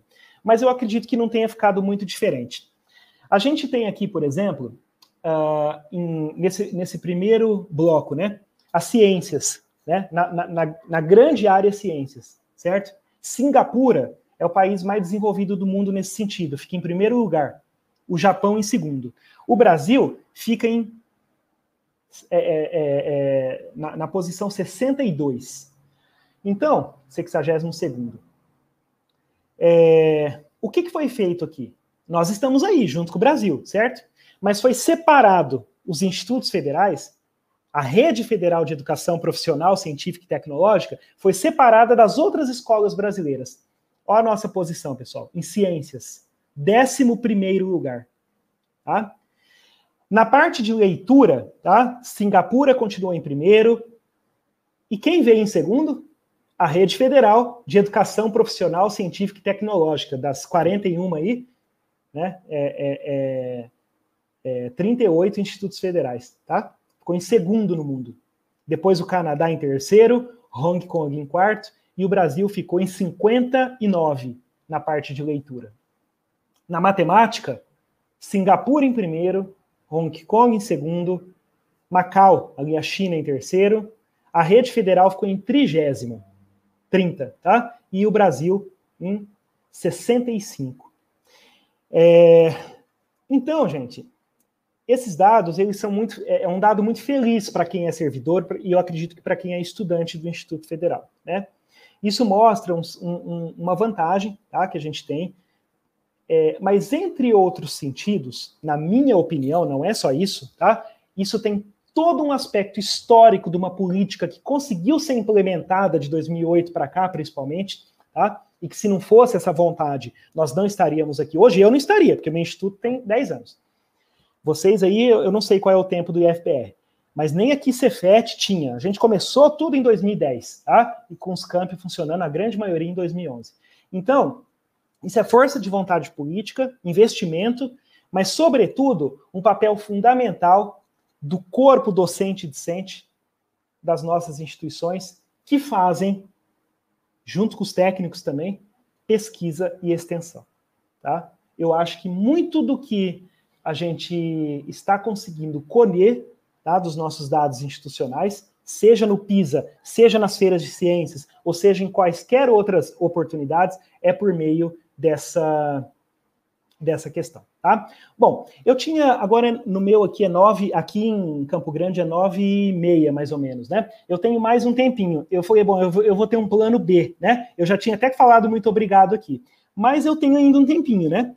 Então eu queria demonstrar agora, pessoal, porque assim, uh, eu acho que uma das dúvidas que fica talvez da minha fala é como fazer um, um, um projeto, né? Como fazer um algo que possa ser indissociável, né? Então eu vou trazer uma, uma, um exemplo de indissociabilidade que eu acredito que tenha ido neste caminho, tá? Eu acredito que tenha ido nesse caminho. Mas é muito difícil falar, ah, isso é totalmente indissociável, tá? Talvez naquela questão dos sombreamentos entre ensino, pesquisa e extensão, algum tenha ficado maior, outro tenha ficado menor, tá? É a segunda parte aqui e vai ser bem breve. É, é, eu desenvolvi um projeto, inicialmente chamado Projeto de Pesquisa, no campus Ponta Porã do IFMS, chamado Modelagem Didática como Estratégia de Ensino para a Aprendizagem Significativa de Biologia Celular, certo? Então, modelagem didática. Muita gente tem dúvida, o que seria isso pensando em biologia celular? Né? Já vou mostrar para vocês. Os objetivos da minha pesquisa foi avaliar a contribuição da proposta, né, das atividades de modelagem para uma aprendizagem significativa. Esse nome, pessoal, aprendizagem significativa, vem de um referencial teórico do ensino, tá? A, a, a teoria de Ausubel, de conceitos sobre célula. É, não é, a aprendizagem significativa não é aquela aprendizagem assim que foi boa, que foi satisfatória. Tem toda uma forma de você dizer se houve aprendizagem significativa ou não, baseado num processo de intervenção. E analisar a viabilidade do uso de modelagem didática por meio da construção de modelos concretos, como materiais, então, que eu chamei de potencialmente significativos, para aprendizagem de conteúdos de biologia celular desenvolvidos com estudantes do primeiro semestre do curso técnico, no caso lá, em agricultura e informática, certo? Ou seja, eu queria verificar se o uso de construção de protótipos celulares, que eu chamo de modelos concretos, que vulgarmente as pessoas chamam de maquete, mas eu não considero que seja isso, é, são interessantes para a aprendizagem desses estudantes. Tá? Modelos concretos, pessoal, é isso aqui, ó.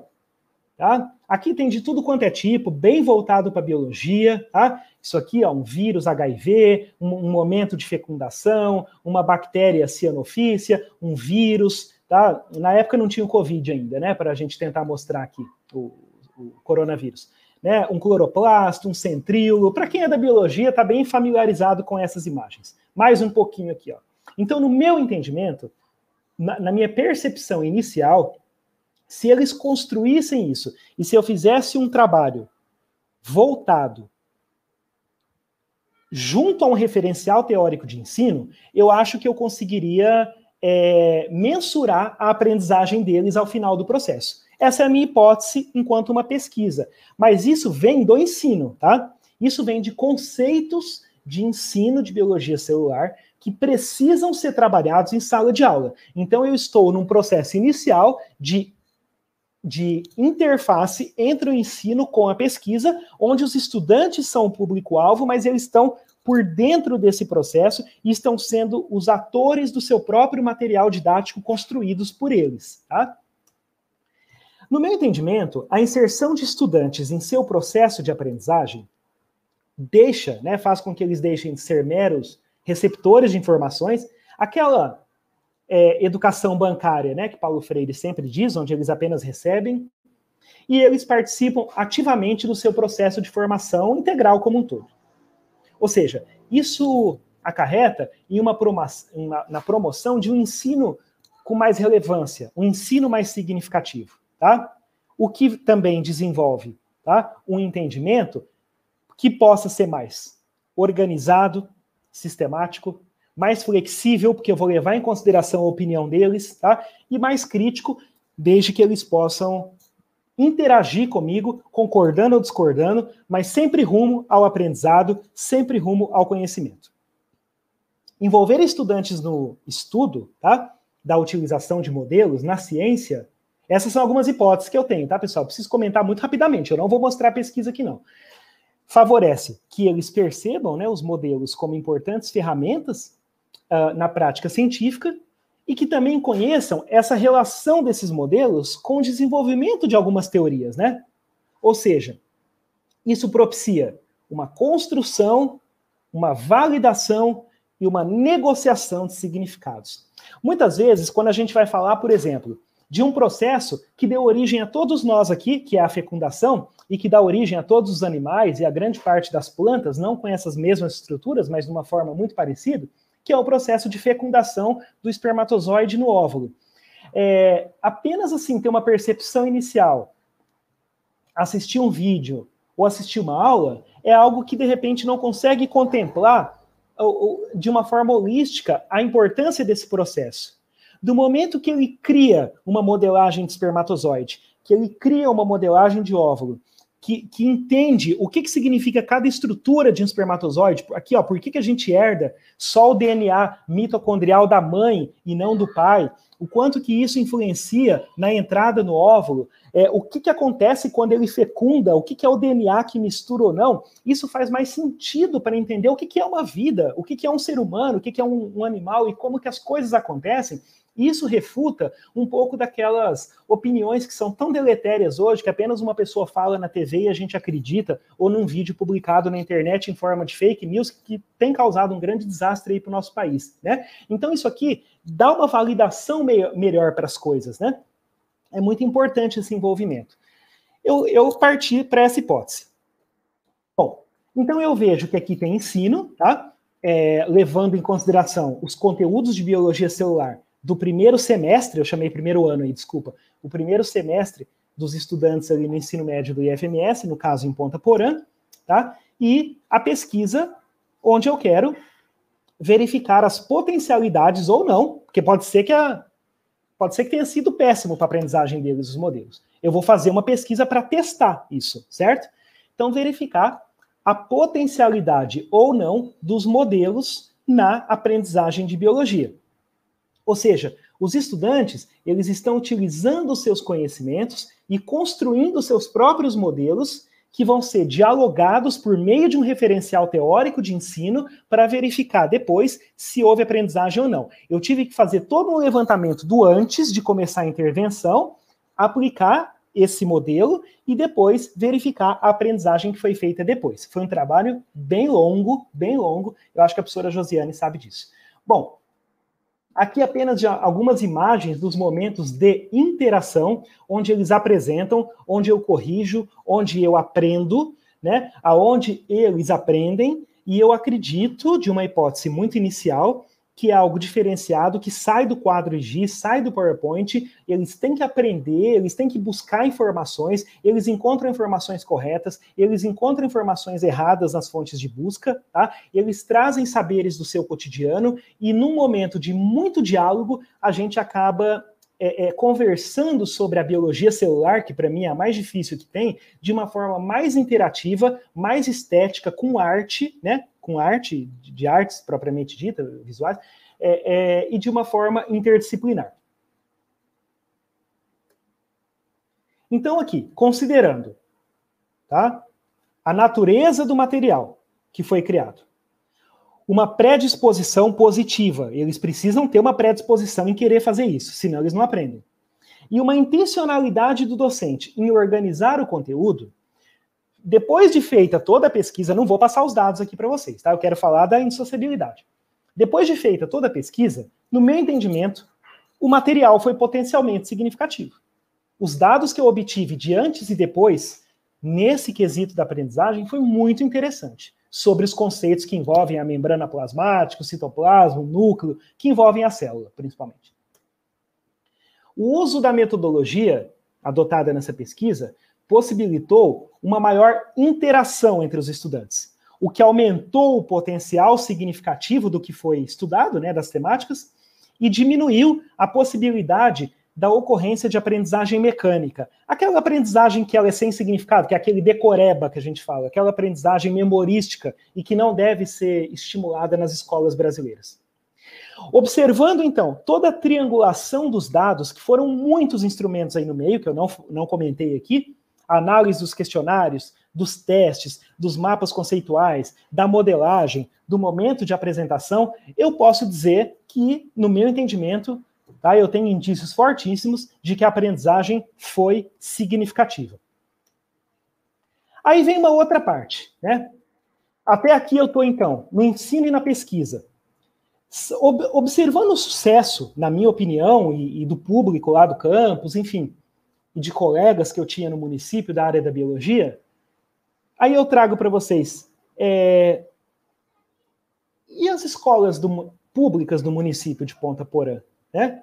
Porque isso é um material didático fortíssimo, riquíssimo, né? Então, eu, eu levei os meus alunos, tá? É, para ir a campo e fazer um, uma interface com os professores de algumas escolas do município de Ponta Porã, né? Onde eles apresentavam e a gente doava, até porque a gente estava num local emprestado no, do, do, Instituto Federal em, em Ponta Porã, indo para um campus novo, né? É, eu não tinha nem como armazenar esses materiais. Então, uh, uh, eu, é, os estudantes, meus estudantes, levavam, até porque eles eram egressos dessas escolas, já conheciam os professores de ciências, de biologia lá, eles levavam isso aí para as escolas e nós doamos esse material, tá? Para as escolas. Cuidado que isso não é assistencialismo, tá? E eu vou falar como que eu acho que eu consegui fazer extensão nesse sentido. Mas é, é, os professores, e assim, eram poucos modelos, mas era para aquela mudança de paradigma, assim, olha, é, eu, professor da, da escola Mar, Miguel Marcondes, é, puxa, que bacana que esse material. Eu vou fazer um projeto nesse sentido, né? Eu vou chamar o Instituto Federal para os estudantes e o professor de lá, o professor Ayrton, para vir avaliar, para vir dialogar sobre célula com os materiais que meus alunos fazem. Então, isso mostra uma interação do pesquisador, que era eu aí no caso, com as escolas do município. E não ficou por aí, tá? Então, eu vejo que a gente, levando esse material para as escolas, a gente estava indo ao caminho da extensão, certo? A gente estava indo aí bus tentando buscar essa interface com uh, a comunidade. Aí vem uma outra preocupação que eu acho que a Josiane com toda certeza conhece, né, Josi, esse, esse nosso estudante, o Gladson. Eu, eu, eu sou professor de biologia há 20 anos, tá, pessoal? Quando eu cheguei em Ponta Porã, no ano de 2011, a minha primeira aula, numa tarde, num, numa aula no vespertino, foi com tinha na turma esse estudante, um estudante cego, completamente cego. Eu nunca tinha licionado com um estudante cego. Eu já tinha trabalhado com modelagem antes, mas era aquela coisa assim: os alunos constroem, eles apresentam, era uma, de uma forma empírica, sem saber se isso valia a pena ou não para a aprendizagem deles. Aqui eu levei para uma proposta de pesquisa em ensino uma pesquisa da área da educação, em ciências. É, então, quando eu vi esse estudante, eu comecei a pensar nos modelos, ele me estimulou que eu levasse isso para a escola. Porque ele precisa do tato. Ele não enxerga. Eu posso ter o melhor microscópio, eu posso fazer o melhor desenho no quadro, que para ele não vale nada. Então, o modelo é muito importante para esse estudante, sobretudo para uma área como essa, de biologia celular. E ele ficou muito satisfeito ele, fala, ele era muito tímido, né?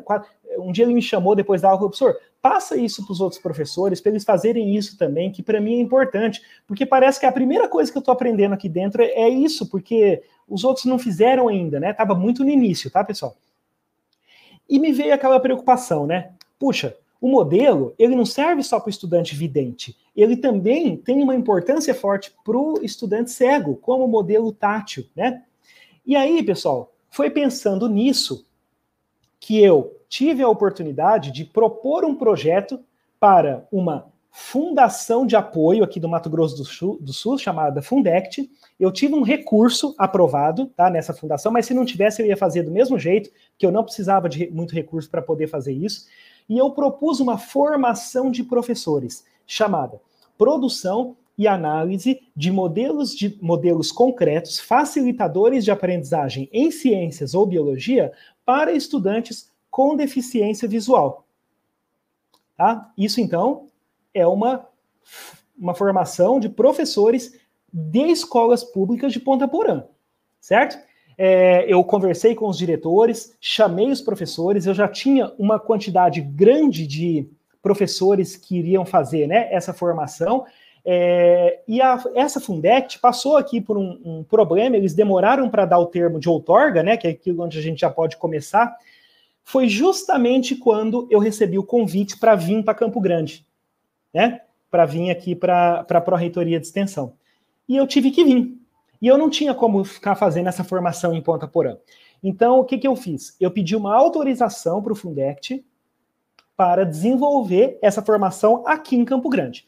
E fiz a mesma coisa. Fui na Secretaria Municipal de, de, de Educação daqui, fiz uma parceria com eles e desenvolvi em, em duas grandes etapas, 2018 e 2019, essa formação para os professores daqui. A primeira, bem voltada para os professores de ciências e biologia, e a segunda, mais voltada para os pedagogos que licionam os anos iniciais é, é, nesse sentido. E aí, pessoal, também não vou trazer os dados aqui, mas assim, trouxe só a foto final que demonstra a satisfação minha e deles com os, os, os projetos táteis.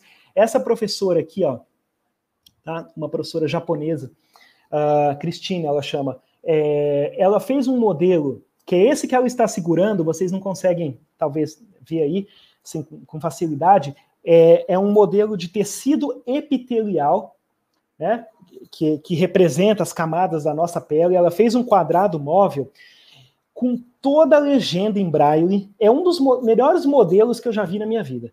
Jamais num vídeo ou num livro didático a gente consegue ter uma riqueza pedagógica dentro do ensino de biologia, como por exemplo esse que a professora fez nessa, tá? nessa nesse modelo. E aí depois eles mantinham feedback comigo, né? É, é, é, é, fazendo outros modelos nas escolas, eles foram multiplicadores dessa formação nas escolas. É, o quanto que isso enriqueceu as aulas de ciências ou biologia das escolas deles, o que que não deu certo, o que que deu, ou seja, foi um momento de muita interação, o pós também, né? E ficou dessa formação do meu projeto de pesquisa, que veio por uma consequência do ensino lá em Ponta Porã e que chegou até aqui uh, uh, uh, nesse sentido, tá? Eu vejo que por ter havido nessa transição de, minha de Ponta Porã para cá, apenas um pequeno fator que eu não consegui trazer os meus estudantes lá de Ponta Porã para poder atuar comigo nesse processo. Então foi um acidente de percurso por conta da minha mudança, né? É um cargo aqui que eu não consigo ficar indo para lá, mas assim, é, lá em Ponta Porã, eu tinha toda já um esquema de, de formação com os alunos antes de começar essa formação, que eu fui pego de surpresa, vim muito rápido para cá, né? De que eles também atuassem com os professores de Ponta Porã, né? Era uma espécie do que a gente vê hoje das universidades dentro das escolas, certo? Aqui eu acabei fazendo esse processo sozinho, eu envolvi apenas uma orientanda minha de mestrado, né? Que eu atuo num programa de mestrado e doutorado aqui na Universidade Federal é, que ela me, me ajudou nesse processo, tá? Então, foi a única único fator aí que, que, que, que eu tenho que levar em consideração, mas, no meu entendimento, é uma das possibilidades de indissociabilidade em um projeto grande. Existem outras questões menores que podem ser feitas e muitas vezes não dá para se atingir a extensão ou não dá para se atingir a pesquisa, mas assim, eu acho que a interface do ensino com as duas, pessoal, é realmente bastante importante e a gente precisa tentar fazer, tá? E, e, e desenvolvendo e aprimorando, até porque ninguém é expert nisso, não existe uma receita, é assim que faz a indissociabilidade, tá? A gente vai no caminho, a gente vai na tentativa. Bom, pessoal, essa então é a minha né, é a minha fala, tá? Eu, eu fico realmente bastante agradecido mais uma vez pela, pela oportunidade, tá? No meu relógio aqui faltam aproximadamente 10 minutos, né, para as 11, que já é meio-dia aí de vocês. Eu vou então parar a partilha e eu fico à, à, à disposição, tá? Para dialogar, tá? Com vocês nas dúvidas que vocês vierem a ter. Agradecemos a professora Ayrton pela palestra. Então, neste momento, né, nós vamos abrir com a interação no chat, que a gente teve algumas perguntas, professor.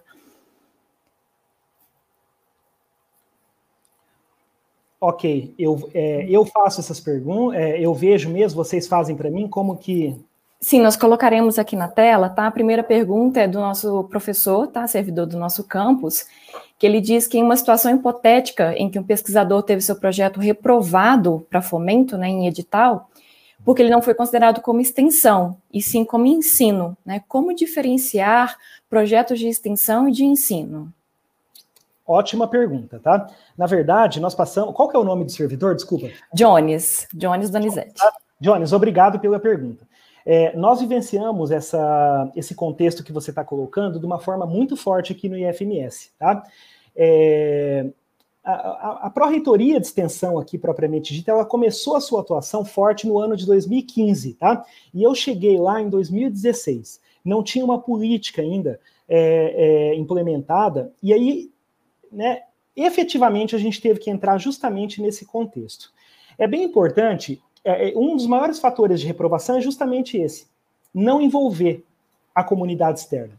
E esse não envolver é aquela questão assim, é, é, você está trazendo alguma coisa do teu campus, do teu conhecimento, uh, como consequência de algum projeto de ensino ou de projeto de pesquisa. E que você levando isso para a comunidade, essa comunidade, ela precisa interagir com esse objeto. Ela precisa fazer parte. Você precisa demonstrar de que forma você e os seus estudantes vão obter conhecimento dessa interação, tá? Um, então, assim, por exemplo, se é um curso, tá? É, muitas vezes o curso parece que o conhecimento está só em quem está ministrando, né?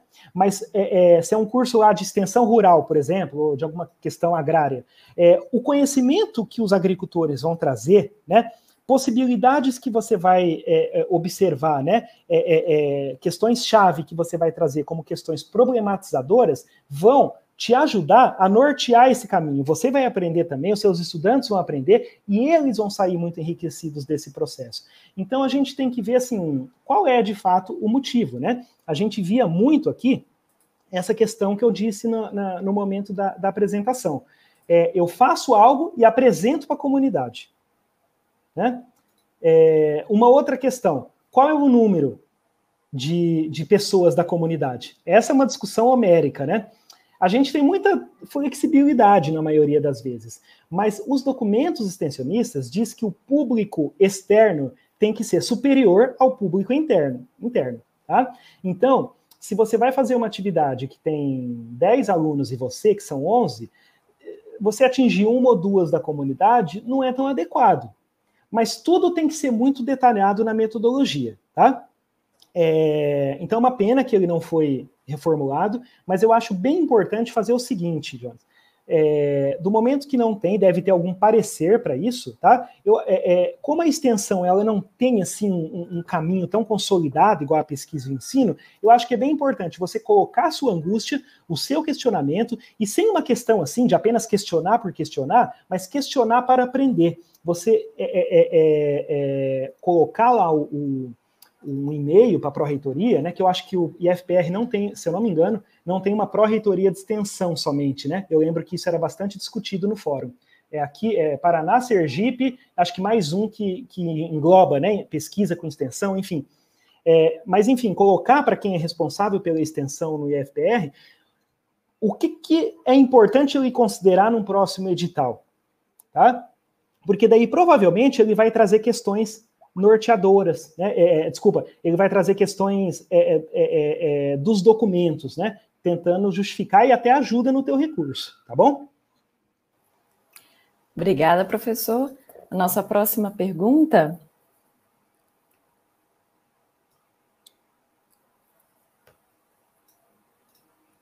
Só um minutinho. Tudo bem, tranquilo. É também do, do professor do nosso campus, tá? Eduardo Philipsen. E ele pergunta se você tem alguma sugestão de metodologia que esteja mais alinhada a projetos de extensão, né? Seria a metodologia de pesquisação? Olha, a metodologia de pesquisação, a metodologia de pesquisa participante, de observação participante, sem dúvida, elas são metodologias de pesquisa, né? A gente ensina isso, inclusive, em metodologia de pesquisa, mas que tem uma uma interface muito forte dentro da comunidade, tá? Então, é, Eduardo, né? Eu, eu, eu considero a pesquisação, sem dúvida, um, um, um, um movimento, assim, desculpa, um modelo bem forte para pesquisa, porque para a extensão, desculpa, porque é, é, trata-se de um modelo em que você vai, por meio da sua proposta, por meio da sua intervenção, tentar de forma dialogada, mudar um cenário aonde existe o problema, que é o problema da pesquisa inicial, né? Então é por meio dessa proposta que pode sair questões, produtos, caminhos que sejam mais satisfatórios para o desenvolvimento desse grupo, tá? Eu, eu concordo contigo, eu acho que a pesquisação sim, tá? A, a, observação participante, a pesquisa participante de forma geral também, tá? Isso é um ponto mais teórico metodológico da pesquisa com a extensão no âmbito da indissociabilidade. A próxima pergunta, professor, é de um aluno nosso, o Ítalo, né, onde ele menciona que em 2017 nós participamos da 15ª Febrace e uma grande dificuldade encontrada foi em relação ao desenvolvimento do artigo, né, quanto aos referenciais. o que colocar, né? Se você tem alguma dica para os nossos alunos. Olha, do artigo. Bom, é, eu acho que assim, o primeiro ponto, você já desenvolveu provavelmente essa pesquisa, Ítalo, né? Você já desenvolveu uma pesquisa ou foi um projeto de ensino ou de extensão num âmbito mais local, aí no campus, junto com o seu orientador, você já tem algum dado, né? É muito importante entrar no site, lá na, na, na, na, né, no, na aba da, da Febrace, observar o modelo que existe, tá? Para você adequar o seu artigo a essa, a essa proposta. Então, assim, uh, eu sou muito flexível no contexto da, né, de, de, evento, de pesquisa. Mas como a quantidade é muito rigorosa, é muito grande de pessoas, eles acabam ficando um pouco mais rigorosos nesse sentido. Se lá está falando que é introdução, metodologia, objetivo, resultados e, e, e referências, é, não fica colocando aquele monte de subtópico, por exemplo, tá? Que isso pode ser um fator que vai, que vai reprovar. Vai lá também no objetivos do evento, vai ter alguma questão que vai estar tá demonstrando sobre o evento.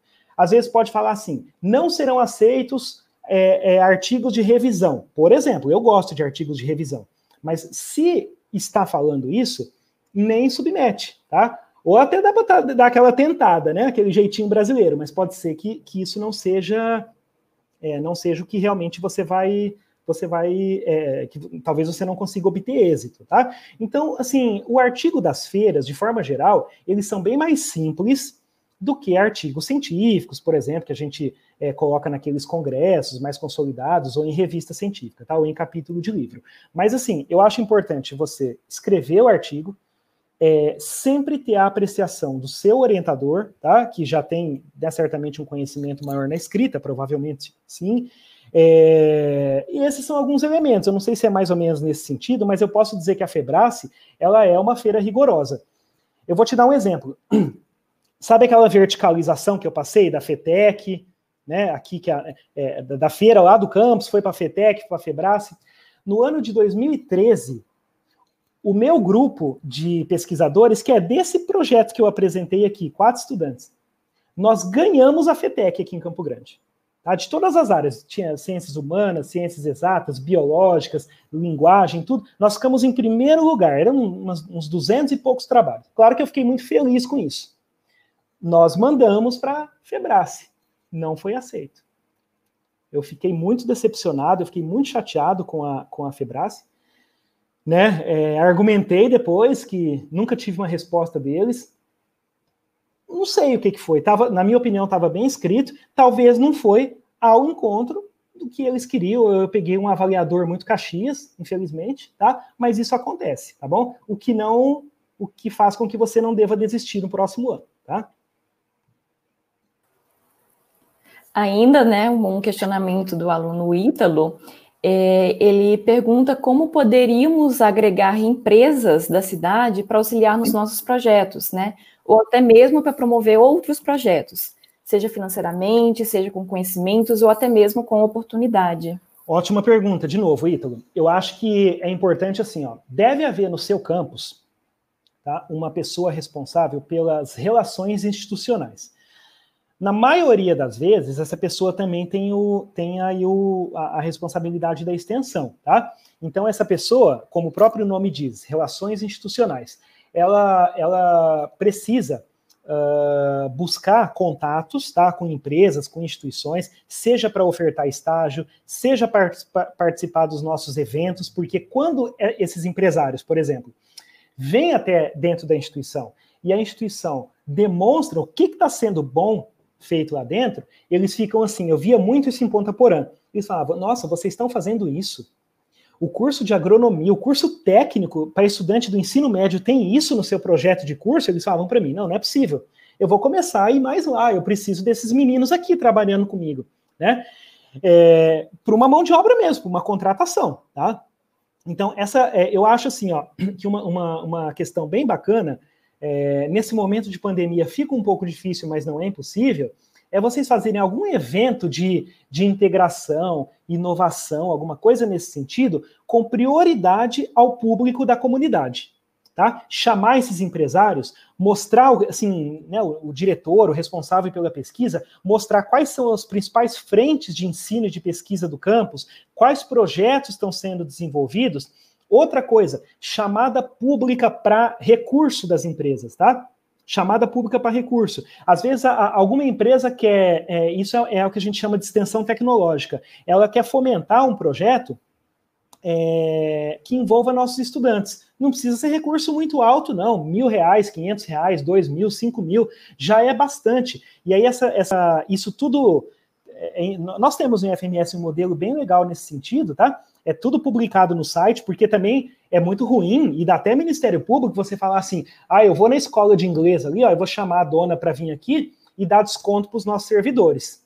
Isso dá problema todas as escolas de inglês do, de Assis Chateaubriand precisam ter a, a mesma oportunidade que ela. Não é porque você conhece a dona ou o dono lá, tá? Então a chamada pública está sempre publicizada no site, isso ajuda bastante, tá? Porque aí você pode fazer contato. Ó, tem uma chamada pública, é só você entrar lá, colocar seus dados no Google Form e aí é, é, trazer de alguma forma, seja com espécie, seja com produto, tá? E essas empresas vêm para dentro da instituição, fomentam de alguma forma e favorecem, se é uma área rural, por exemplo, favorece que os estudantes possam fazer uma área, um estudo lá, é, ele vai dar o maquinário, vai dar o equipamento. Tem muita gente que gosta disso, pessoal, porque assim, embora eles tenham capital, eles tenham recurso, não tem mão de obra especializada, às vezes, na, na, no entorno, né, para poder fazer isso. E eles sabem que eles ganham dinheiro com mão de obra especializada. E se a fonte de conhecimento está muito forte dentro da instituição, vocês podem ter certeza que o empresário vai olhar isso com bons olhos, tá? Eu trouxe aqui algumas,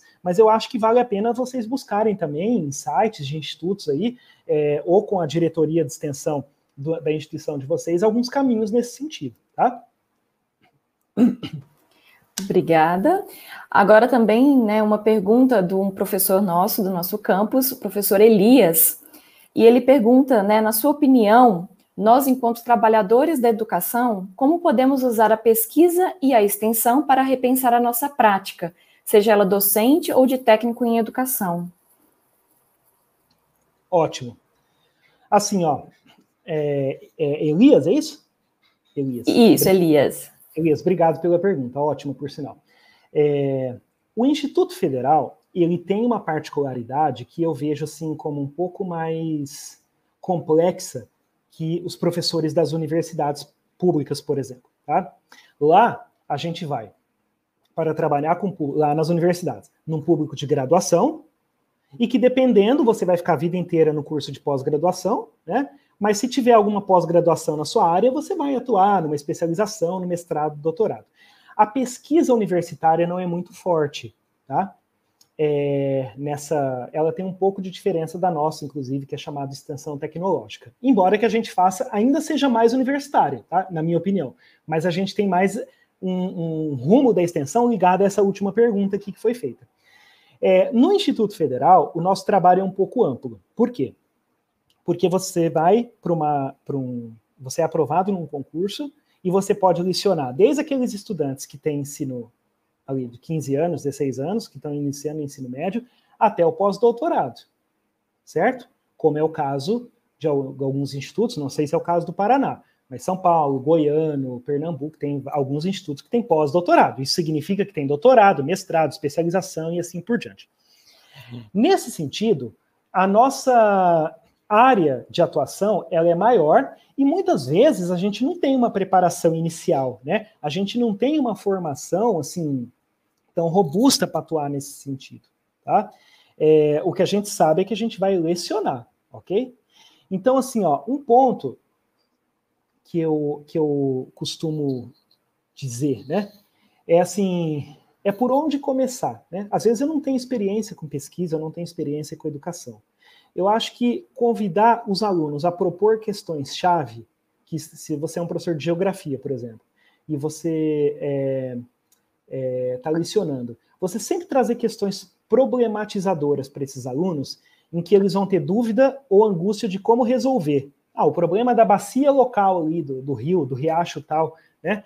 É, é, é, é do lado do, do, município. Então, assim, como resolver? É tentar chamar esses estudantes para tentar fazer uma, uma, uma, uma questão assim, se existe, se esse é o problema, quais são as hipóteses que estão colaborando com esse problema, né? E naquele rumo normal da pesquisa, é X, Y, Z. A Y Z envolve recurso público, envolve vontade política, eu não vou conseguir nesse momento. Mas a X eu consigo, né? Então vamos lá com esses estudantes a campo.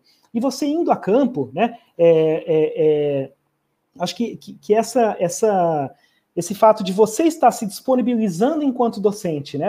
Enquanto técnico, para, junto com o estudante, mostrar como é feito um processo que vai contribuir com o problema da comunidade, já é um caminho andado nesse sentido, tá? A sua pergunta é bem ampla, tá, Elias, né?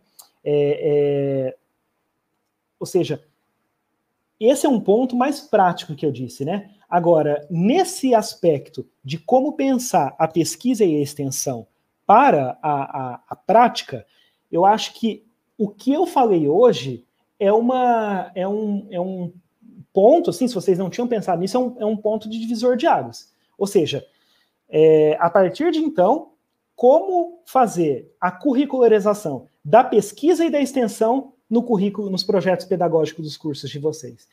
Talvez sozinho o teu resultado seja muito menor, mas em grupo, e isso dá discussão, dá briga, dá tudo que você imaginar. A gente sabe, a gente conhece bem como funcionam as coisas, né? Não é uma mil maravilha, tá? Os estudantes sabem disso também. Mas a gente só faz isso não é para querer apenas mostrar o ego, mas é porque a gente sabe que quem vai ser o principal beneficiado lá no, no, no final é o, é o estudante. Eu sou muito briguento na instituição. Eu coloco meu ponto de vista não pensando como Ayrton, pensando como estudante, porque eu me coloco no lugar deles, né? Então, Uh, eu acho que esse é um momento, assim, o que eu posso falar não tem uma resposta, uma receita, mas nas reuniões que vocês passarem a ter em breve, que vai ser obrigado a discutir a curricularização da extensão, tá? Senão vocês vão ter problema. E, e por que, que vocês não fazem da pesquisa junto e ver qual um, um, caminho que seja mais satisfatório? Coloca a sua opinião nesse momento, tá? De, de diálogo, que aí vocês podem ter um norte, não tem uma receita, tá? Perfeito, professor Ailton. Agora, por conta da nossa limitação de tempo, tá, nós faremos a última pergunta e a pergunta da professora Helenice, né, a nossa coordenadora do evento, e ela pergunta como que você entende a formação oferecida pelos docentes sem participação dos estudantes? É extensão? É ensino?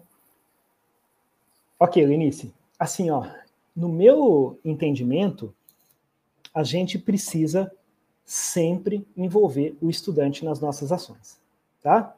As ações de ensino, elas acontecem mesmo.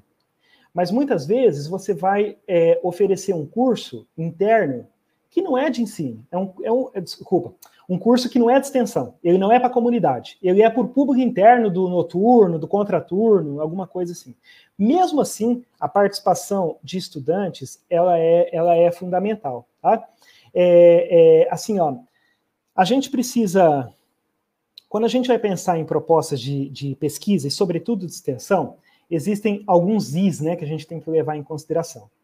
É, a interdisciplinaridade, né, a interprofissionalidade, a interação dialógica, a indissociabilidade né, de, entre ensino, pesquisa e extensão. E se a gente fizer um trabalho muito interno, muito apenas nosso, indo para a comunidade sozinho, indo para a comunidade indígena, quilombola, ribeirinha, lá para o assentamento sozinho, né? fazendo um projeto de, pesquisa com racionalidade técnica totalmente dentro de um laboratório, a gente vai, na minha opinião, a gente vai estar tá dando um, um, um caldo, né, um respaldo para esse grupo que tem falado aí nos dois últimos anos que pesquisa não serve para nada, né? E aí isso se dissimula, né? Se, se, dissipa na internet, que, que vacina não presta, os grupos anti-vacina vão. Você está entendendo? Então a gente precisa, eu acho que o nosso papel ele é muito ele é de envolvimento com o estudante, ele, ele precisa ser, ser muito forte. Em algumas ocasiões, o ano passado, por exemplo, eu, eu recebi um, um, uma ligação de um professor aqui, que ele é engenheiro, um professor aqui do campus, da aula de física, e ele ia fazer um curso é, de extensão para os engenheiros do, do, do Conselho de Engenharia aqui, tá? E Arquitetura. É, é um curso tão, tão técnico, né? E ele dando aula para o ensino médio, é, eu, vou, ó, eu sei da questão do envolvimento com o estudante, mas eu não vou conseguir envolver o estudante nesse caso. Né? Então, eu acho que em algumas exceções como essa, desde que sejam bem explicadas, desde que sejam bem registradas, contextualizadas, tudo tem muita flexibilidade. A gente não pode viver numa, num, num rigor de engensamento né? É, é, é, muito, muito inflexível. Mas eu vejo, é, é Helenice, para uma formação humana né, para uma formação integral, levando em consideração alguns dos aspectos é, é, importantes né, que, eu, que eu trouxe aqui, eu acho que a participação do estudante ela é fundamental, tá? E, e, e assim, mostrar para o estudante também aquela importância do voluntariado, tá? Porque não, não tem bolsa para todo mundo, né? E aí tem que ter critérios bem determinados, né, para concessão de bolsas. Às vezes não tem mesmo bolsa nenhuma, tá? Mas dizer assim, o quanto que é importante a, a participação desses estudantes no, no, currículo. Gente, eu fiz uma, eu, eu enquanto né, gestor, que eu viajei em, algum, em, alguns, em alguns municípios aqui, é, é, é, lá no locus, é lá no campus que eu via uma, uma o, o quanto que os projetos alcançam os nossos estudantes. Entre vários, teve um que foi muito marcante para mim, que foi um, um, um, projeto desenvolvido por um professor do campus Três Lagoas, né, uma cidade em fronteira com o estado de São Paulo que a gente tem aqui, é, em que eles têm um grupo, lá é muito forte a questão do NEABI, né, do, do Núcleo de Estudos Afrodescendentes e Indígenas. E aí eles desenvolvem a parte afro muito forte lá, com escolas municipais do município. E uma estudante do curso de graduação, ela deu um depoimento no dia que eu estava lá, dentro da escola. Teve um, um concurso Miss Beleza Negra, né? Coisa mais linda, as menininhas, assim, né, o, o, público totalmente interagido, que ele é um projeto que acontece. E aí a menina foi falar lá na frente, aluna do nosso campus lá de Três Lagoas da graduação. Ela mostrou, assim, que durante 16, 17 anos da vida dela, eu vou, vou dizer justamente o que, eu, o que eu escutei dela, tá? Ela tinha, assim, ódio de olhar no espelho, por conta de um reflexo que vinha da, da sociedade externa em relação a ela. E que isso fez com que ela tivesse um sofrimento durante esse tempo em muitos aspectos físicos e psicológicos da vida dela, né? Isso foi muito dolorido e foi um processo muito, muito, muito, né, é, catastrófico enquanto formação integral como um todo. É, por causa do preconceito que ela sentia. Quando ela começou nesse trabalho com aquele professor, fazendo esse traba trabalho na escola, aos poucos ela foi criando uma autoestima e ela chegou a um ponto, digamos assim, estratosférico da autoestima dela por meio de um projeto de extensão que foi desempenhado por aquele professor do grupo do NEABI. E ela falava isso com lágrimas nos olhos, mas com um sorriso tão grande de satisfação, que eu voltei para Campo Grande pensando já nas contas que eu ia fazer para aumentar o valor da bolsa, e aqui a gente paga mais que a pesquisa, agora. Briguei com todo mundo, mas consegui. Para poder fazer com que isso chegasse na comunidade de uma forma mais intensa e mais forte. Aquilo para mim foi muito importante. Que bom que eu fui para lá para ver isso, que bom que aquelas pessoas vivenciaram isso para tentar deixar a extensão mais forte, tá? Porque isso muda. Então, essa formação que a gente fala, um pouco do que eu quis trazer hoje, não é a formação integral lá das bases de, de, de, de ramos, né, de, de ser avata, né? não, é, é para falar dessa formação humana e holística que a gente precisa ter. Então, na, na medida do possível, faça o máximo possível servidores, técnicos ou professores, tá? E mesmo que o técnico não tenha um contato, busque, converse com o professor, chama um professor, né, para poder fazer a, a, a, E se você, eu não sei como é, mas eu, eu bato nisso, briga e tenta fazer pesquisa ou extensão. Pelo menos um pouco da carga horária de vocês deveria ser destinado para isso, na minha opinião, tá? Eu acho que é isso, Elenice, é essa é a minha opinião em relação à sua pergunta, tá? Muitíssimo obrigada, professora Ailton. Aí a gente também agradece, né, pela sua palestra, pelas suas palavras, pelas suas experiências. Muito obrigada. Eu que agradeço e eu fico à disposição para outras perguntas que não puderam ser respondidas, tá? Pela questão do tempo, pelo meu e-mail, tá? Que depois acho que vocês podem passar aí. Acho que eu passei na minha apresentação, né? É, tá? Eu tenho realmente muito a agradecer por uma manhã muito prazerosa como essa junto a vocês. Obrigada, professor. Então, dessa forma, nós encerramos a nossa primeira atividade do evento. Convido-os a continuar acompanhando as atividades no decorrer da semana. A próxima atividade será a mesa redonda, o papel dos avanços científicos no desenvolvimento dos países. a partir das 19 horas, no link disponível pela plataforma do evento. Confira a programação completa no site do evento. Esperamos vocês!